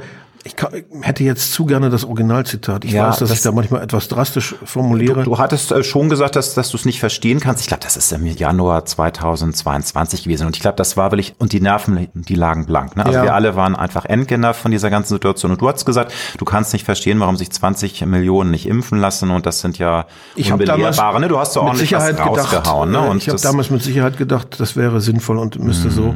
Und dann wären wir alle auf der sicheren Seite. Dass der Mist vorbei ist. Ne? Also ja, inzwischen erlebe ich eben, dass die alle zurückrudern, angefangen vom Gesundheitsminister und so. Ich war damals sehr verunsichert, als ich so gemerkt habe, wieder mal diese Staatsgläubigkeit der Deutschen. Da wurde in kleinen Küchenrunden äh, regiert und das Parlament gar nicht gefragt und da wurden Dinge durchgewinkt und beschlossen, die nie äh, im Bundestag gelandet sind. Und ich glaube, aus so einer Art Panik oder Furcht habe ich dann auch gesagt, Mensch, jetzt lass uns doch mal alle zusammenstehen und alle dieses Ding reinjagen. Mir hat's nicht wehgetan, warum soll es dir wehtun? Und ja, ich, ich hatte einen, irgendwie einen Rochus auf Impfgegner, aber es ja. kann auch sein, dass ich mich geirrt habe. Also nee, ich habe die Wahrheit nicht mit Löffeln nee, nee, gefressen. Nur, weil ich habe halt auch gemerkt, wie gesagt, ich bereite mich ja sehr auf meine Gäste vor und ich habe halt recherchiert und ich habe gesehen, dass in einigen Foren daran auch wirklich Leute dann persönlich verletzt. Ich meine, ich war immer ein großer Fan von Heinz-Rudolf Kunze und das war für mich immer ein ganz toller Poet und hat die besten Texte geschrieben, aber da hat er mich jetzt tief verletzt. Und Warum bin, eigentlich? Warum hast du es eigentlich nicht gemacht? Ich bin kein, was meinst du? Impfen. Warum hast du dich nicht impfen Nee, ich habe mich impfen lassen. Da hast du mich falsch verstanden. Ich hatte Corona und habe mich impfen lassen. Ja. Habe ich mich dann versprochen? Also ich habe mich impfen lassen. Ich wollte es nur vorher sagen. Ich habe es aber gemacht. Wo ist denn jetzt genau dein Problem? Also ich habe mich aber solidarisiert mit den Leuten, die jetzt aus verschiedensten Gründen das nicht machen wollten, weißt du? Und das, also weil es gibt ja Leute, die sagen, das ist meine Entscheidung und äh, ich habe mich da informiert und das ist ein Impfstoff, der gar nicht komplett zugelassen ist. Ich habe davor Angst. Das konnte ich verstehen und ich war nicht der Meinung, dass man jetzt jeden dazu zwingen kann. Weißt du, also ich habe mich mhm. mit denen so ein bisschen solidarisiert, weil ich das nicht in Ordnung fand, dass man Menschen da so unter Druck setzt. Das ist das, warum ich das jetzt Hinterher auch aufs Tablett lege. Ne? Das manchmal Thema, ne? eben doch schlauer. Okay. Ganz harter Cut. Ich möchte natürlich auch noch ein bisschen nicht nur über Politik, sondern auch über dich und deine Karriere und auch dich als Mensch sprechen. Und zwar, wenn du mal zurückblickst, was ist für dich nach den über 40 Jahren, die du jetzt als Musiker unterwegs bist und nicht nur als Musiker, ich habe es ja zur Begrüßung schon gesagt, was du auch alles sonst noch gemacht hast. Was ist für dich einer der Meilensteine gewesen, wo du sagst, das trage ich so im Herzen, das fällt mir sofort ein, weil das so wunderbar war in der Karriere, das vergesse ich nicht. Das ist einer der Momente gewesen oder der Erfolge. Ja, sicherlich das Konzert im August 89 in Leipzig vor dem Fußballstadion, wo jetzt Red Bull spielt. Da kamen 50.000 Menschen wow. zu mir. Und das war damit mein, mein größter persönlicher quantitativer Erfolg meiner Karriere und sicherlich auch ein qualitativer, denn ich war ja seit 87 in der DDR gewesen, seit 87 durfte ich dort touren. Und obwohl in dem Land nur eine Single mit vier Titeln von mir erschienen war, konnten die DDR-Zuschauer alles oder fast alles mitsingen. Ich weiß nicht, wie sie das gemacht haben, ob die alle Omas hatten, die ihnen dann aus dem Westen die Platten schön mitgeschmuggelt äh, gebracht hatten, oder wie das zu ihnen alles gekommen war. Aber die Kenntnis meiner Lieder war im Osten genauso groß oder größer als im Westen. Und das war ein Augenblick nach dem Konzert, da bin ich wirklich runtergegangen und habe gedacht, ich bin jetzt eine Kreuzung aus Bruce Springsteen und dem Papst. Aber ich glaube, das kann auch niemand nachvollziehen, was das für eine unfassbare Energie ist, wenn man da auf der Bühne steht und dann 50.000 Menschen singen und jubeln ja, und äh, das ist so ein ich kannte glaub, ja Euphoria, ne? also das sind dem wahnsinnige Westen kannte ich volle Hallen, aber ein ein volles Open Air Gelände hatte ich im Westen nur bei Rock am Ring. Ich wollte sagen, du warst ja Vorband äh, von David Bowie, ja, ne? 87, ne? Das aber die ja waren ja nicht meinetwegen. Nee, ja. aber ist ja auch schon mal eine ja, tolle Geschichte. War, war schon mal ein schöner Anblick. Aber 50.000, die wegen mir dort erscheinen mhm. und die das dann schön finden und feiern, das ist natürlich unvergesslich. Auch unvergesslich ist, da muss man eigentlich gar keinen Unterschied machen. Ich glaube, kein Künstler vergisst das erste ausverkaufte Konzert seines Lebens. Und das war natürlich hier in Hamburg, die Markthalle im Dezember äh, 81, als wir in Bielefeld noch in einer Sporthalle vor 30 Leuten spielten, waren hier 1000. Und im nächsten Jahr war es dann zweimal ausverkauft, im dritten Jahr war es dreimal ausverkauft. Dann sind wir in größere Räume gegangen in Hamburg. Aber meine Liebe zur Markthalle wird das nie äh, schmälern. Und äh, wir haben neulich äh, einen Film über mich gedreht und da war die Markthalle umfunktioniert zu so einem Nachtasyl für äh, nicht Sesshafte während der Corona-Zeit. Ja natürlich auch eine notwendige Sache, aber es brach mir fast das Herz, meine liebe Markthalle in diesem Zustand zu sehen. Nicht mehr imstande, dass man dort Konzerte macht. Ich habe inzwischen gehört, es ist wieder, es, es, ist, wieder, es geht ja, wieder. Es ist alles wieder so, wie es mal war. Und ich habe ja da nur selber, nicht nur selber Triumphe gefeiert, sondern ich habe dort wahnsinnige Konzerte von King Crimson gesehen, von den Georgia Satellites, von, ich weiß nicht, Peter Hamill, John Cale, The Fall, wie oft ich da war, ich weiß es gar nicht, auch als Zuschauer. Und das bedeutet mir sehr viel. Dann ja, da wird es dann sehr traurig, aber natürlich auch bewegend. Der erste Moment, wo ich mich im Radio gehört habe, das vergisst man auch nie. Das war, ich sitze nachmittags zu Hause, die Platte ist gerade draußen und beim Musikführende Leute sagt Peter Urban, er vertritt Klaus Wellershaus und äh, ihr wisst ja warum. Die Tochter von Klaus mhm. Wellershaus war gerade ermordet und vergewaltigt worden. Und ich muss Klaus vertreten und er wünscht sich ein Lied von Heinz Rudolf Kunst und noch habe ich mich an nichts gewöhnt. Da habe ich geheult. Das vergisst man auch nicht. Und da habe ich, als ich wieder sehen konnte, habe ich einen Brief geschrieben an Wellershaus und habe gesagt, ich, ich muss sie unbedingt kennenlernen. Und so sind wir dann Freunde geworden. Dein bis heute größter Hit, sowohl kommerziell als auch im Bewusstsein aller Menschen. Wenn du Leute auf der Straße fragst, das ein Song, klar. eins ist klar. Dein ist mein ganzes Herz. Ja. Natürlich hast jeder deiner Songs ist ein ist ein Baby, aber ist das manchmal findest du es manchmal schade, dass es nur dieser eine Song ist? Du hast natürlich auch noch andere tolle Songs gemacht. Also, das ist ja gar keine Frage, die auch große Hits waren, aber es ist doch dieser Überhit. Ist das Segen und Flucht zugleich für dich oder bist du da ganz fein, wenn du sagst, nö, ist doch toll, wenn man diese große Nummer hat oder was geht da durch deinen Kopf bei dem Signature-Song von Heinz Ja, erstens mal ist es ja nicht mal alleine mein Song, äh, ist ja nur mein Text. Die Musik ja, ist ja von Heiner ja. Lürich, meinem langjährigen äh, Schreibpartner und Gitarristen. Also es ist unser beider. Und ich glaube auch, dass die Musik da sehr viel eine größere Rolle gespielt hat als mein Text. Na, wobei ich könnte jetzt den Text auswendig, aber okay. mache ich jetzt nicht.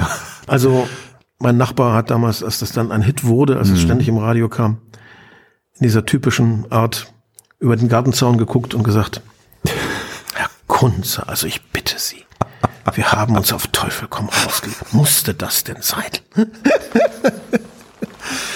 Also was, ich muss ja dann nicht, weil ich will deiner Frage nicht ausweichen. Nee. Ja, aber ich glaube, dass da brennen ja schon zwei Herzen noch. Also dass man sagt, einerseits toll und doch irgendwie nervt's dann auch ein bisschen. Das ich kann ich mir vorstellen. Das natürlich sehr gerne zur Kenntnis genommen, denn es hat dieses Lied hat mein Leben komplett verändert und mein Publikum, ich weiß nicht, mehr als verzehnfacht. Und da muss man ja so einer Nummer dankbar sein. Es mhm. gehört sich ja nicht, dann mit ihr zu hadern. Ich habe oft genug zugegeben, dass ich diesen großen Erfolg nie verstanden habe. Mhm. Warum jetzt nun gerade diese Nummer, habe ich nie kapiert.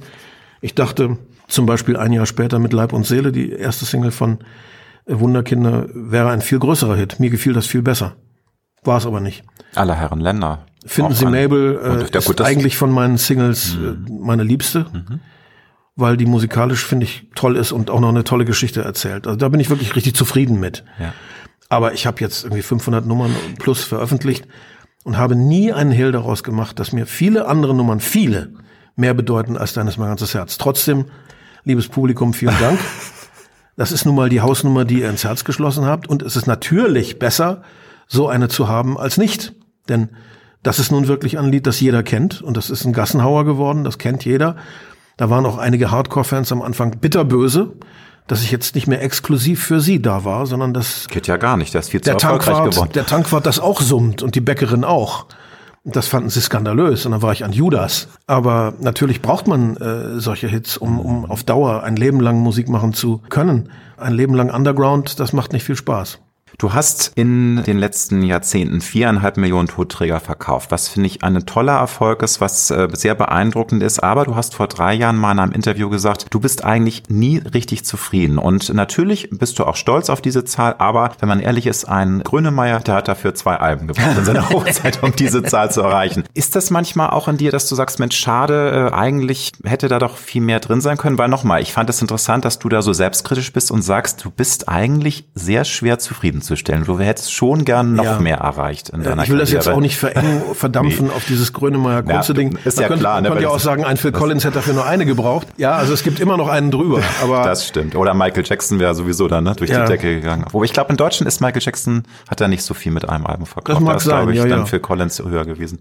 Nein, ich bin dankbar, dass ich das machen konnte. Heiner Lürich hat gesagt immer, wenn du traurig bist, dass du nicht noch mehr Erfolg gehabt hast, dann musst du dir immer klar machen, unser Zeug ist relativ komplex und wir verlangen den Leuten eine ganze Menge ab. Und dafür ist diese Zahl ganz ordentlich. Und das stimmt auch. Und es geht mir dabei auch nicht nur ums Geld, sondern es geht mir einfach darum, wenn man sich entschieden hat, Musiker zu werden und öffentlich zu arbeiten, dann ist das nicht nur eine Frage des Bankkontos, sondern man will einfach so viele Menschen wie möglich Ja. erreichen. Die Resonanz soll maximal sein. Und äh, das Geld ist dann ein erfreulicher Effekt. Für mich war auch Geld nie ein Selbstzweck. Es hat mich immer nur beruhigt, dass ich weitermachen kann. Und insofern, entweder man macht das als Privatsache oder man geht nach außen, man wagt diesen Sprung ins kalte Wasser. Und dann möchte man natürlich auch geliebt werden von möglichst der ganzen Menschheit. Das ist nicht zu schaffen, aber man, man streckt sich nach der Decke.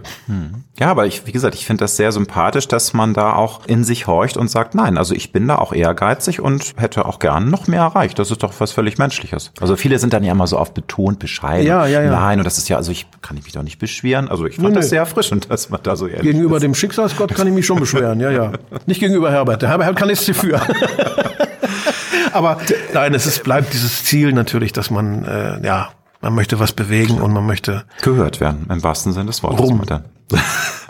I wanna get around. Wir hatten schon mal äh, ganz kurz das Thema ESC, wo wir ja dieses Jahr wieder glorreicher Letzter geworden sind. Du hast 2007 auch einmal am Vorentscheid Ja. mitgemacht und ich war witzigerweise sogar in im Deutschen Schauspielhaus persönlich anwesend. Da hat nämlich Roger Cicero gewonnen Genau. und ist dann nach Stockholm gefahren mit seinem Song. Bist du damals ähm, sehr traurig gewesen oder sagst du jetzt, oh Gott sei Dank habe ich, war ich nicht dabei? Was geht dir durch den Kopf, wenn du jetzt an den ESC denkst? Weil der hat sich natürlich nochmal sehr verändert, Ja. verglichen mit 2007. Du hast auch schon häufiger sehr kritisch dich geäußert äh, zu dieser ganzen Veranstaltung. Wie ist da so, das finde ich spannend aus deinem Munde, wo du ja auch mal beim Vorentscheid dabei warst, zu hören, wie du den Jetzt-Zustand siehst und Also wir Thomas Hermanns, zurückziehen sollten, oder? Thomas Hermanns hat mir hinterher verraten, dass ich Zweiter geworden bin, noch vor dieser. Mädchengruppe. Ja, diese No Angels waren das, glaube Ja, ich. Ne? Genau. ich weiß nicht genau, wie die Doch, ich hießen. glaube No Angels waren das. Und das hat mich natürlich mit einem gewissen Stolz erfüllt. Ich, klar wäre ich da hingefahren. Ich hatte, ich hätte ich mit, ich war mit Neugier erfüllt. Ich war bereit, das zu machen. Vor allen Dingen, weil ich in diesem Vorauswahlverfahren äh, sah, da sind nur drei Acts angetreten. Das hat eine gewisse Seriosität. Das kann man machen. Und Roger hat toll abgeliefert, hat ein deutsches Lied auch gebracht und hat es äh, auch weit über den letzten Platz hinausgebracht.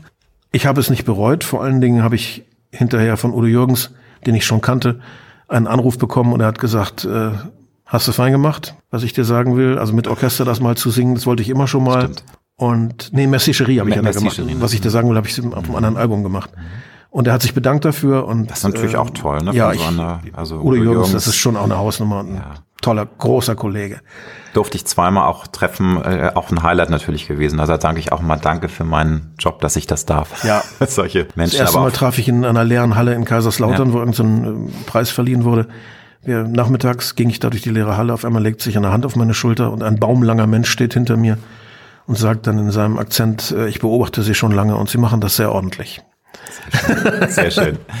Ja, aber zurück zum EC. So, wie- wie ist dein- Ich finde, also- er hat sich zu einem grellen Wettbewerb der Kostüme und des Lichts und der Effekte leider runterentwickelt. Und so wie er jetzt ist, seit Jahren spricht er eine der schlimmsten Wahrheiten über Popmusik aus. Verpackung ist fast mhm. wichtiger als die Musik, um ja. die es gehen sollte. Und ich finde, wir sollten es wieder mit dem deutschen Lied versuchen. Identität. Wir sollten nicht aufhören. Also nicht ähm, pausieren, ähm, mal Reset machen, was einige sagen, es würde Deutschland mal gut nein, tun, sich ich, mal zurückzuziehen. Ich glaube, das ist nicht die Lösung und mhm. ähm, nicht etwa, ich kann es verstehen. Also diese, puh, lasst mich doch in Ruhe, ich verstehe das schon. Nur, das kommt dann noch schlechter an. Das wird ja. dann eben wie beleidigte Leberwurst und jetzt kriegen sie auch unser Geld nicht mehr, genau. sondern sehen, wo sie bleiben. Badge, Badge, ne? Jetzt wollen sie mal sehen, wo sie Nein, wir sollten da wieder hingehen, wir sollten ein deutsches Lied machen, listig wie Stefan Raab. Und äh, wer da auch immer auftritt, sollte ein T-Shirt tragen, wir sind die Letzten. und so weiter und so fort. Und dann sollten wir die Leute durch Ironie und äh, auf unsere Seite ziehen. Ja, natürlich hat das was mit Politik auch mhm. zu tun. Diese Großwetterlage haben wir vorhin schon drüber ich wollte sagen, also am wir deutschen Wesen soll an. die Welt genesen. Wir sind gerade der Weltbelehrer äh, und Danke sind, auch, sind auch als einziger nicht mit Nationalflagge. Hast du vielleicht mitbekommen? Habe ich gehört, also, ja. Gut, ich müsste mich ja freuen als schwuler Mann, dass es dann die LGBTQ-Flagge war, aber viele haben gesagt, das ist doch irgendwie komisch. Wie soll denn Europa uns lieben, wenn wir selber schon jetzt unsere Fahne nicht genau. zeigen? Ne? Das ist ja komisch irgendwie. Aber, Dazu sagte Peter Frankenfeld mal den schönen Spruch, niemand liebt dich, wieso ich? so wie ich, entschuldigen meine Damen und Herren. Ich habe auch gelesen, dass du nie einen Revoluzzer-Moment bei deinen Eltern hattest, was ich interessant, weil du bist ja äh, schon einer, wie gesagt, der den Mund aufmacht, der gerne Stellung bezieht. Aber deine Eltern haben dich, glaube ich, gar nicht behindert mit deiner nee. musikalischen Karriere, nein, obwohl nein. es ja, glaube ich, schon sicherlich ein etwas konservativerer ähm, Familienhaushalt war. Wie, mein wie Vater so? war Helmut Schmidt-Fan. So, ja gut, das ist ja was Schönes. Bin ich auch weiterhin. Ja. ja. Mein Vater war Lehrer, Mutter war Lehrerin oder dann noch mal eine Weile Krankenschwester, Heimleiterin, mhm. Säuglingsheimleiterin, aber eigentlich war es ein typischer kleinbürgerlicher protestantischer Lehrerhaushalt, preußisch durch und durch. Wir stammen aus der Niederlausitz, also sind wirklich aus Preußens Kernland.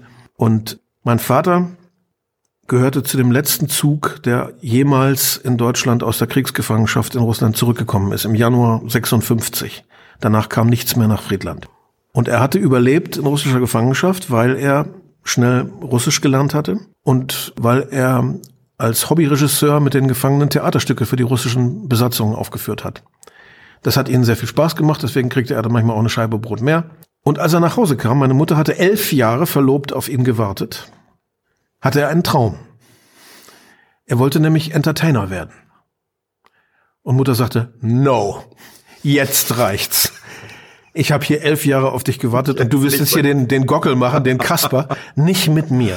Aber Entertainer darf ich also auch singen oder mehr so Entertainer im, Im Stil von Peter Frankenfeld. So? also er wollte okay. Moderator, Konferencier, Witzeerzähler, ja. Stand-up-Comedian würde man heute vielleicht ja, sagen. Das war der Lebenstraum meines Vaters, den Mutter ihm nicht erlaubt hat, sondern sie hat ihn dann mit sanfter Gewalt gezwungen, Lehrer zu werden. Und, des, und deswegen hat mein Vater gesagt, als ich gesagt habe, Papa, ich möchte Musiker werden, ja, mach. Also im Grunde dann sich gefreut, dass der ja. Sohn seinen Traum dann lebt. Also er hat das unterstützt, so gut er konnte. Mutter war in Panik natürlich, hm. wie es sich für eine kleinbürgerliche Logisch. Mutter gehört. Junge, du musst doch was Anständiges lernen. Ja, sie sah mich als Chefarzt, als Gott in Weiß, weil ich so ein extrem gutes Abi hatte. Ja, du aber hast erstens, das Jahrgangsbeste. Ja, ja, aber erstens kann ich kein Blut sehen und zweitens habe ich sieben linke Hände. Ich bin froh, wenn ich weiß, wo dieses Kabelding in meine Gitarre reinkommt. Ohne Rodi wäre ich vollkommen aufgeschmissen. Und insofern, ja, ich wollte Künstler werden und ähm, in, typischer Widersprüchlichkeit, was habe ich gemacht? Lehramt studiert, wie meine Eltern. Ich wollte auch was sicheres in der was, Hand haben. Was, was Reelles. Ja. Was, was für später. Habe ich auch zu Ende gemacht. Ja. Aber da bist du auch konsequent gewesen. Ne? Hast du das dann durchgezogen Obwohl ich Studium? im Gegensatz zu allen, also es gibt zwei große Gerüchte in meinem Leben, die ich immer bekämpfen muss, wahrscheinlich bis aufs Sterbebett. Ich habe nicht für die Quote geworben, sondern ich okay. habe als Sprecher von 650 Unterschreibenden das verkündet, als Klassensprecher und aussprechendes Organ, weil ich zu der Zeit gerade im Bundestag saß in mhm. einer Enquete-Kommission Kultur in Deutschland, haben sie mich gewählt. Ich hatte Bedenken, aber ich habe das Anliegen meiner Kollegen vorgetragen. Jetzt bin ich aber in den Medien mein Leben lang der mit der Quote. Ich war es aber nicht. Ich hatte Bedenken wohlgemerkt. Ja. Und das andere äh, Gerücht, was nicht stimmt, ich bin nie Lehrer gewesen. Ich habe Lehramt studiert, ich war Referendar. Ja, das habe ich auch zu Ende gemacht. Aber Dann bin ich aber direkt nach dem zweiten Examen abgehauen in die Musik. Und ich wäre auch nicht Lehrer geworden. Es war nicht mal der Wunsch dahinter, sondern nur mein panisches kleinbürgerliches Sicherheitsdenken. Mein Plan war, bevor ich dann äh, sehr plötzlich und sehr zufällig von der Musik entdeckt wurde, das war mit meinem Professor auch so abgesprochen, äh, dass ich nach dem Examen von ihm eine Assistentenstelle kriege und an der Uni bleibe. Ich wollte Germanistikprofessor werden. An der Uni, nicht an der Schule Lehrer. So. Jetzt haben es hoffentlich die allerletzten auch begriffen. Wunderbar. das haben wir jetzt nochmal aus der Welt geräumt. Was war das Radikalste, was du in deinem Leben getan hast? Vielleicht bisher, wer weiß, vielleicht gibt's ja noch was Radikales, was du in der Zukunft tun wirst. Fällt dir da was ein? Weil ich glaube, wir alle müssen ja aus der Reserve gelockt werden, um eine radikale Entscheidung zu treffen, um was Radikales zu machen. Einige tun nie was Radikales in ihrem Leben. Meine erste Ehe zu beenden. Es hat mich ungeheuer viel Überwindung gekostet, weil ich aus einer Erziehung stamme, wo Scheiden, sich scheiden lassen eigentlich nicht vorkommt. Dass man versucht, Dinge zu reparieren, bevor man sie wegwirft, habe ich mal gelesen, diesen Spruch, warum auch Ehen früher, also früher abgeschlossene Ehen so lange halten. Ja. Na, dann kam die das, Antwort, dass man versucht, Dinge sich, zu reparieren. Sicherlich das ne? Radikalste, mhm. was ich bisher mhm. getan habe, weil es einfach nicht mehr ging und mein Vater mhm. hat das gar nicht mehr erlebt, er ist vorher mhm. schon gestorben. Und meine Mutter war da schon sehr, naja, also sie hat's leicht umnebelt. Sie hat es ja, noch mitbekommen, aber, aber ich weiß nicht, ob sie es wirklich richtig realisiert hat. Das war auch eine richtige Entscheidung, aber ungeheuer schmerzhaft. Mhm. Und ich habe eine tolle zweite Frau gefunden, mit der ich sehr glücklich bin. Aber trotzdem würde ich als die größte Niederlage meines Lebens das Scheitern meiner ersten Ehe benennen, obwohl es notwendig war bevor man sich immer mehr verheddert in, in irgendwelchen Zwängen. Und ich bin, also ich bin jetzt mit meinem Mann 29 Jahre zusammen, also geht auch, von wegen Vorurteile, dass ja schwule Männer. Bist du doch gar keine 29. Charmeur. Nein, aber es ist, also ich, da habe ich aber auch mal gemerkt, man muss ein bisschen arbeiten. Also es ist natürlich die Liebe muss da sein, aber man muss sich auch bewegen und es gibt nicht den perfekten Partner, den kann man sich nur backen und das geht nicht und ja. eine Arbeit ist immer dabei. Wie hast du es geschafft, das Kindliche, und das meine ich im Positiven, also mhm. nicht, ich rede nicht von kindisch sein, aber kindlich, kindliche Naivität manchmal wieder raushängen zu lassen, das, das ähm, kindlich in sich zu bewahren.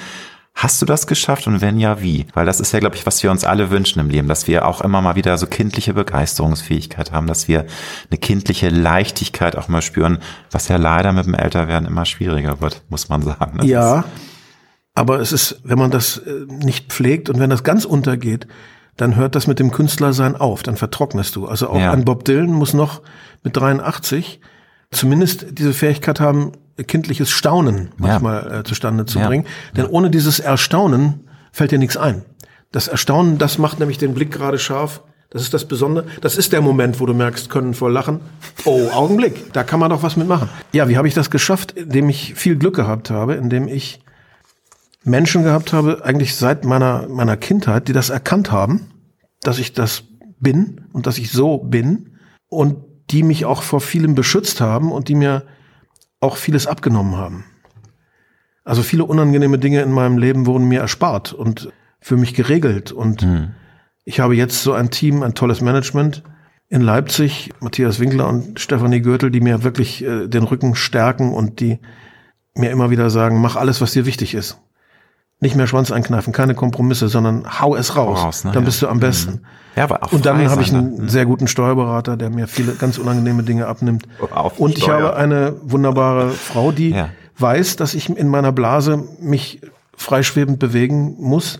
Dann kommt am meisten für uns alle dabei raus. Und das meiste profane Alltägliche wird mir erspart. Also außer Müll rausbringen und meine Frau immer zum Einkaufen fahren, weil sie nicht Auto fährt, muss ich relativ wenig äh, von den Lasten des Alltags schultern. Ansonsten darf ich rumspinnen. Schön, ja, aber das ist ja das Tolle. Dabei ne? kommt dann noch eine ganze Menge raus. Wie man sieht. Was genießt du? Also du hast ja schon selbst gesagt, du bist 66 Jahre, hast Udo Jürgens erwähnt, mit 66 Jahren fängt das Leben an. Was genießt du am Älterwerden und wo sagst du, ach wisst ihr, kann ich gut drauf verzichten, weil da ist ja auch eine große Ambivalenz. Ja. Älter werden, wir wollen alle alt werden. Ja, aber nicht. Nee, wir wollen alle älter werden, aber nicht alt. Das so ist genau, ja der genau so ne? ist genau. es. Genau so ist es. Das sagt eigentlich alles. Natürlich fängt das Leben nicht mit 66 Jahren an. Meins fing an, spätestens an, als ich nach dem Lehramtsstudium in die Musik abgehauen bin und eine fundamentale Entscheidung getroffen habe in das Leben, das meine heimlichsten Träume bestimmte dass ich mich gar nicht offensiv getraut hatte anzusteuern. Bevor ich entdeckt wurde und gleich einen Schallplattenvertrag bekam, hatte ich nur zehn Auftritte oder so in meinem Leben gemacht, in Studentenkneipen, wo ich jemand kannte, mit selbstgemalten Plakaten, die ich selber noch an die Wände gepappt habe. Aber wie weit ist nochmal deine Frage? Was für dich das Schöne ist am Älterwerden Ach so, das und was Schöne, für ja. dich das, äh, worauf du verzichten kannst. Also ist, wie gesagt, diese Ambivalenz, weil ja, natürlich ja, hat es auch was Schönes, wenn man älter wird. Das finde ich schon. Also nicht das körperliche Älterwerden, aber dass man viele Dinge entspannter sieht. Sowas. Ich wäre gern noch mal jung, aber natürlich mit dem Wissen von heute. Nicht nochmal so wär, doof, wie ich damals war. Ne? Ja, klar, aber. Das wäre natürlich mm. gigantisch, wenn man äh, einige Fehler umgehen könnte, weil man es von heute aus betrachten kann. Das Körperliche, muss ich sagen, geht eigentlich ganz gut. Ich habe manchmal ein bisschen, tut mir ein Knie weh, wenn ich meine Treppen hochgehe in mein Arbeitszimmer, klar. Man ist nicht mehr so belastbar und im Konzert, wenn ich mit der Band spiele, freue ich mich über jedes Stück, was ich am Klavier sitzen kann, was ich nicht vorne stehen muss. Logisch. Aber wie ist es mit diesem äh, doch bitter süßen Gefühl? Wobei süß ist es, finde ich gar nicht, weil ich habe das auch schon mal gehabt, dass man weiß, es liegt schon mehr Lebensweg hinter einem als vor einem, was man ja gerne wegdrängt. Weißt du, das Leben hat es ja nicht hat ja, ja nicht nur ja. Höhen, es gibt auch Tiefen und das Leben kann einen durchschütteln, aber man hängt ja am Leben und man will möglichst viel Vorsicht noch. Aber wenn man dann sich das anschaut, oh, dann muss man ja schlucken und sagen, Mensch, äh, wie viele gute Jahre bleiben einem noch? Und Machen wir uns nichts vor. Äh, also es ist, drängst du das weg oder? Nein, was, ne? ich, es kommt ja immer mhm. wieder und klar liegt mehr äh, hinter mir als vor mir und das ist ein Gedanke, den man durch nichts schönreden kann. Und mhm. ja, man versucht manchmal sich selber so aus dem Sumpf zu ziehen, wenn man sagt, gewisse Lebenserfahrung, man hat schon so viel kommen und gehen sehen, ja. das macht, regt mich jetzt nicht mehr ganz so auf. Das ist alles ein schwacher Trost. Ich empfinde es als Skandal, dass ich enden muss. Das wäre meine nächste Frage, so dieses Bewusstsein der eigenen Endlichkeit, die man ja auch schon kann man auch schon mit 30 haben, aber natürlich. Bewusstsein. Das ist ja nicht eine Sache, dass man nur als älterer Mensch äh, sich dem bewusst ist, aber es kommt halt dann doch mehr ins Bewusstsein, weil natürlich auch man, dann sind da Wegbegleiter, die auf einmal sterben, auch in jungen Jahren. Also das. Äh, Wenn ich nur Einschläge, einen Wunsch hätte, ja. dann wäre das der, und das ist natürlich typisch Künstler, ein unmöglicher Wunsch, der Kampf gegen Windmühlenflügel. Ich hatte den Wunsch, ich selber habe zu bestimmen, wann und ob überhaupt ich sterben will. Das ist natürlich, also demnach, du liebst das Leben so, dass du momentan noch gar keine Lust hast, darüber nachzudenken. Das, das ich kenne die Alternative nicht und bin nicht auf sie nee, neugierig. Ich finde, eine Ewigkeit, bevor ich geboren wurde, reicht. Ja, weißt du, da muss ich jetzt an meine Mutter denken, lieber Hans Rudolf, dass äh, die wird 80 und manchmal muss ich schlucken, da sagt sie mir, ach Alexander, weißt du, Natürlich hänge ich auch am Leben, aber wenn ich jetzt gehen muss, dann ist es auch okay, weil sie, man muss sagen, sie ist auch manchmal ein bisschen des Lebens müde, ja. also nicht lebensmüde, sondern des Lebens ja, müde, ja, weil sie sehr viel Kummer äh, auch erleiden musste, sehr viel Enttäuschung. Und sie sagt sich, also das ist dann auch okay. Also ich gehe dann nicht mit Bitterkeit. Und das ist natürlich auch was Schönes. Gut. Wobei, ja. wenn man dann todkrank wird und sterben muss, glaube ich, dann verändert man auch sein. Dann, das ist, äh, was man kann das so es eh nur noch eine Qual ne? ist, ja, dann Eben. ist das ein anderer Schnack. Aber, aber, also, aber ich, das höre ich ja aus dir nicht raus. Also du, also du würdest ja auch gerne 110, 120, ne? Also mal gucken. Ja, natürlich. geht, ne? Natürlich nicht in, äh, man sieht das wahrscheinlich mit 100 dann anders, ja. wenn der Verfall schon so weit fortgeschritten ist, dass es einfach mehr Mühe macht mhm. oder fast nur noch Mühe macht. Aber ja, wir müssen uns mit einer Tatsache abfinden, die über uns verhängt ist, die wir uns nicht ausgesucht haben. Und ich fände es auch wahnsinnig ungerecht, wenn irgendwann das ewige Leben erfunden wird eines Tages. Wer weiß. Was ist dann mit all denen, die vorher gestorben sind? Das wäre nicht fair. Es wird vor allem auch ziemlich eng auf der Welt, muss man ja sagen. Wir ja. haben ja eh schon Überbevölkerung. Also das wird dann wahrscheinlich leider auch wieder so eine Dystopie. Das ist nur die oberen 10.000, die können dann ewig leben und der, ne, der Rest ja, der Bevölkerung ja. wird dann irgendwann entsorgt. Also das ist, ist natürlich eine grauenhafte Zukunftsvorstellung. Aber wer weiß, was alles möglich ist in 100 Jahren mit Genmanipulationen, will ich gar nicht mehr Gedanken drüber machen, was da schon ausgearbeitet wird. Ich finde mich unentbehrlich. Ich muss bleiben. In welcher Lebensphase hast du am meisten über dich persönlich gelernt? Also welche Phase hat dich am meisten zu dem gemacht, der du heute bist? Das ist natürlich ein Work in Progress. Wir verändern uns immer noch auch im Alter. Aber mhm. welche Phase war für dich da sehr wichtig und prägend? Ich habe nie groß anders, außer in meiner Arbeit, über mich nachgedacht. Ich hatte früher mal eine Freundin, die studierte Psychologie auch klassischer Fall, weil sie selber wissen wollte, was mit ihr los ist, wie das ja auch viele tun, die mich immer nervte mit der Frage, wie geht's dir denn? Und ich sagte, du, mir geht's gut. Ich habe gerade Folgendes geschrieben und wir waren auf Tour und so. Und sagte jemand, dann das meine ich nicht. Ich meine, wie es dir geht. Und sagte ich, das habe ich dir gerade gesagt. Ich habe dir gesagt, was ich gemacht habe und so geht es mir. Das wollte sie nicht begreifen. Ich definiere also auch mein Innenleben über das, was ich rauslasse. Ja. Ich, ich sitze nicht so da und frage mich, wie geht's mir eigentlich? Und Insofern würde ich sagen, ich kann das nicht so eingrenzen. Das ist, ich habe gelernt aus diesem roten Faden, der mein Leben ist. Solange ich, seitdem ich gelernt habe, mir Gedanken zu machen, lerne ich darüber, was, wer ich bin oder wer ich nicht bin. Und da kann ich gar keine Lebensphase hervorgreifen, weil ich versuche, mein Leben zu definieren durch das, was ich tue. Und das, was ich hinterlasse. An Spuren. Das ist meine Art von Introspektion. Mhm. Was hättest du gerne schon vor 20 Jahren oder vor 30 Jahren gewusst? Du hast ja schon eben gesagt, das wäre toll, wenn du nochmal 20 wärst und das Wissen von heute hättest für deinen Rucksack des Lebens. Aber was hättest du schon gerne viel eher gewusst, was du jetzt vielleicht gelernt hast? Oder was man auch akzeptiert? Es gibt ja auch Dinge, die man lange nicht akzeptieren will und dann merkt man aber, man kann es eh nicht ändern und dann kann man damit leben. Mit dieser was inneren Gelassenheit. Vor 30 Jahren hm. gewusst.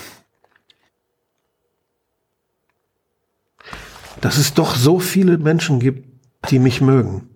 Ich habe mich äh, lange Zeit seltsam alleine gefühlt in diesem Beruf, obwohl ich schon Erfolg hatte. Aber ich habe dem nicht über den Weg getraut. Ich habe immer gedacht, mögen die mich wirklich? Aber es gibt viele Menschen, das weiß ich jetzt durch Gespräche, durch Kontakte, denen das wirklich wichtig ist, was ich mache.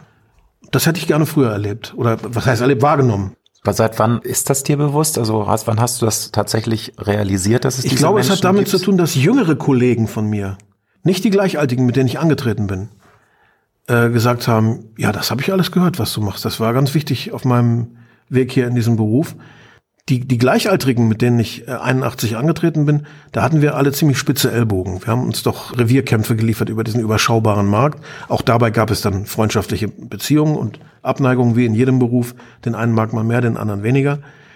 Aber als dann so jüngere Leute wie Bosse oder so nachgekommen mhm. sind, die dann sagten, ja, also war es für mich ein Vorbild. Seitdem geht es mir besser. Ja, glaube ich. Ist natürlich auch was ganz Tolles. Und vor allem Bosse ist ja auch super. Also es gibt, äh, du hast es ja auch schon mal gesagt, es gibt junge deutsche Künstler, wir nennen keinen Namen, wo du aber auch sagst, ja, da könnte schon ein bisschen mehr Mut sein in den Texten, ein bisschen mehr Wumms und nicht so weichgespült und egal. Wovon hättest du gerne mehr in deinem Leben? Oder woran, also was, ähm, woran arbeitest du, dass du sagst, das finde ich toll und da möchte ich noch mehr. Aber du musst dich selbst auch manchmal zwingen dazu? Oder hast du mehr in, in deinem Leben von dem, was du willst, weil du es einfach dir holst und nimmst, jetzt mit 66? Ich, ich hätte gerne mehr, weniger Schüchternheit. Und du bist, also das ist tatsächlich so, dass du, obwohl du auf der Bühne stehst und vor 10.000 Leuten performst, dass du immer noch eine Schüchternheit hast ja. und Introvertiertheit. Ja. Und das hast du, das ist interessant, dass man das aber über die Jahrzehnte dann nicht ablegt. Also. Nee, Geht nicht weg. Geht nicht weg. Also ist einfach in deinem Wesen so verankert. Ja. Und wovon hättest du gerne weniger?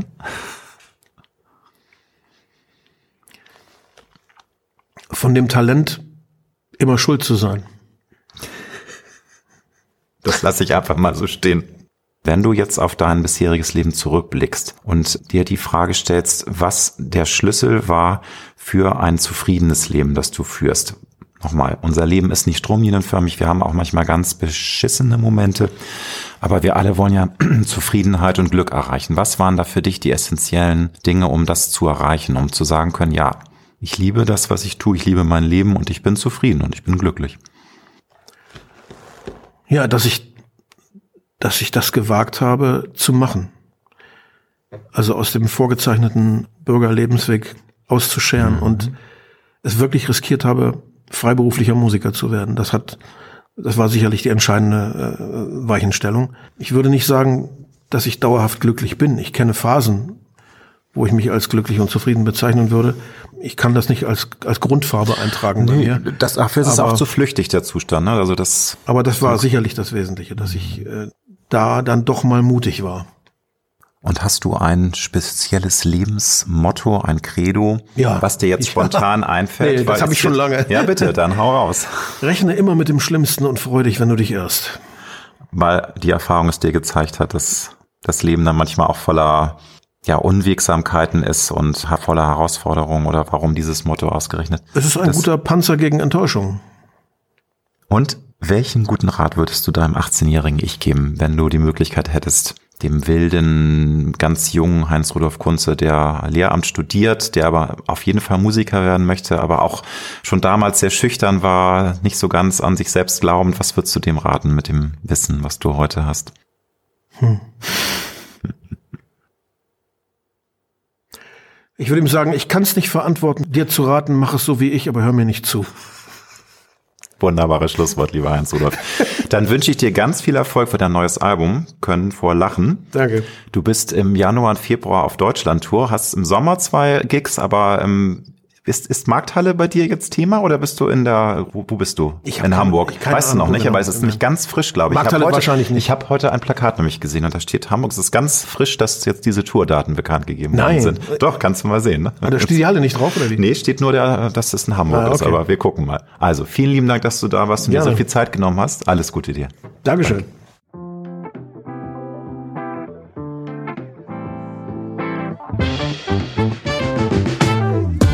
Das war Road to Glory.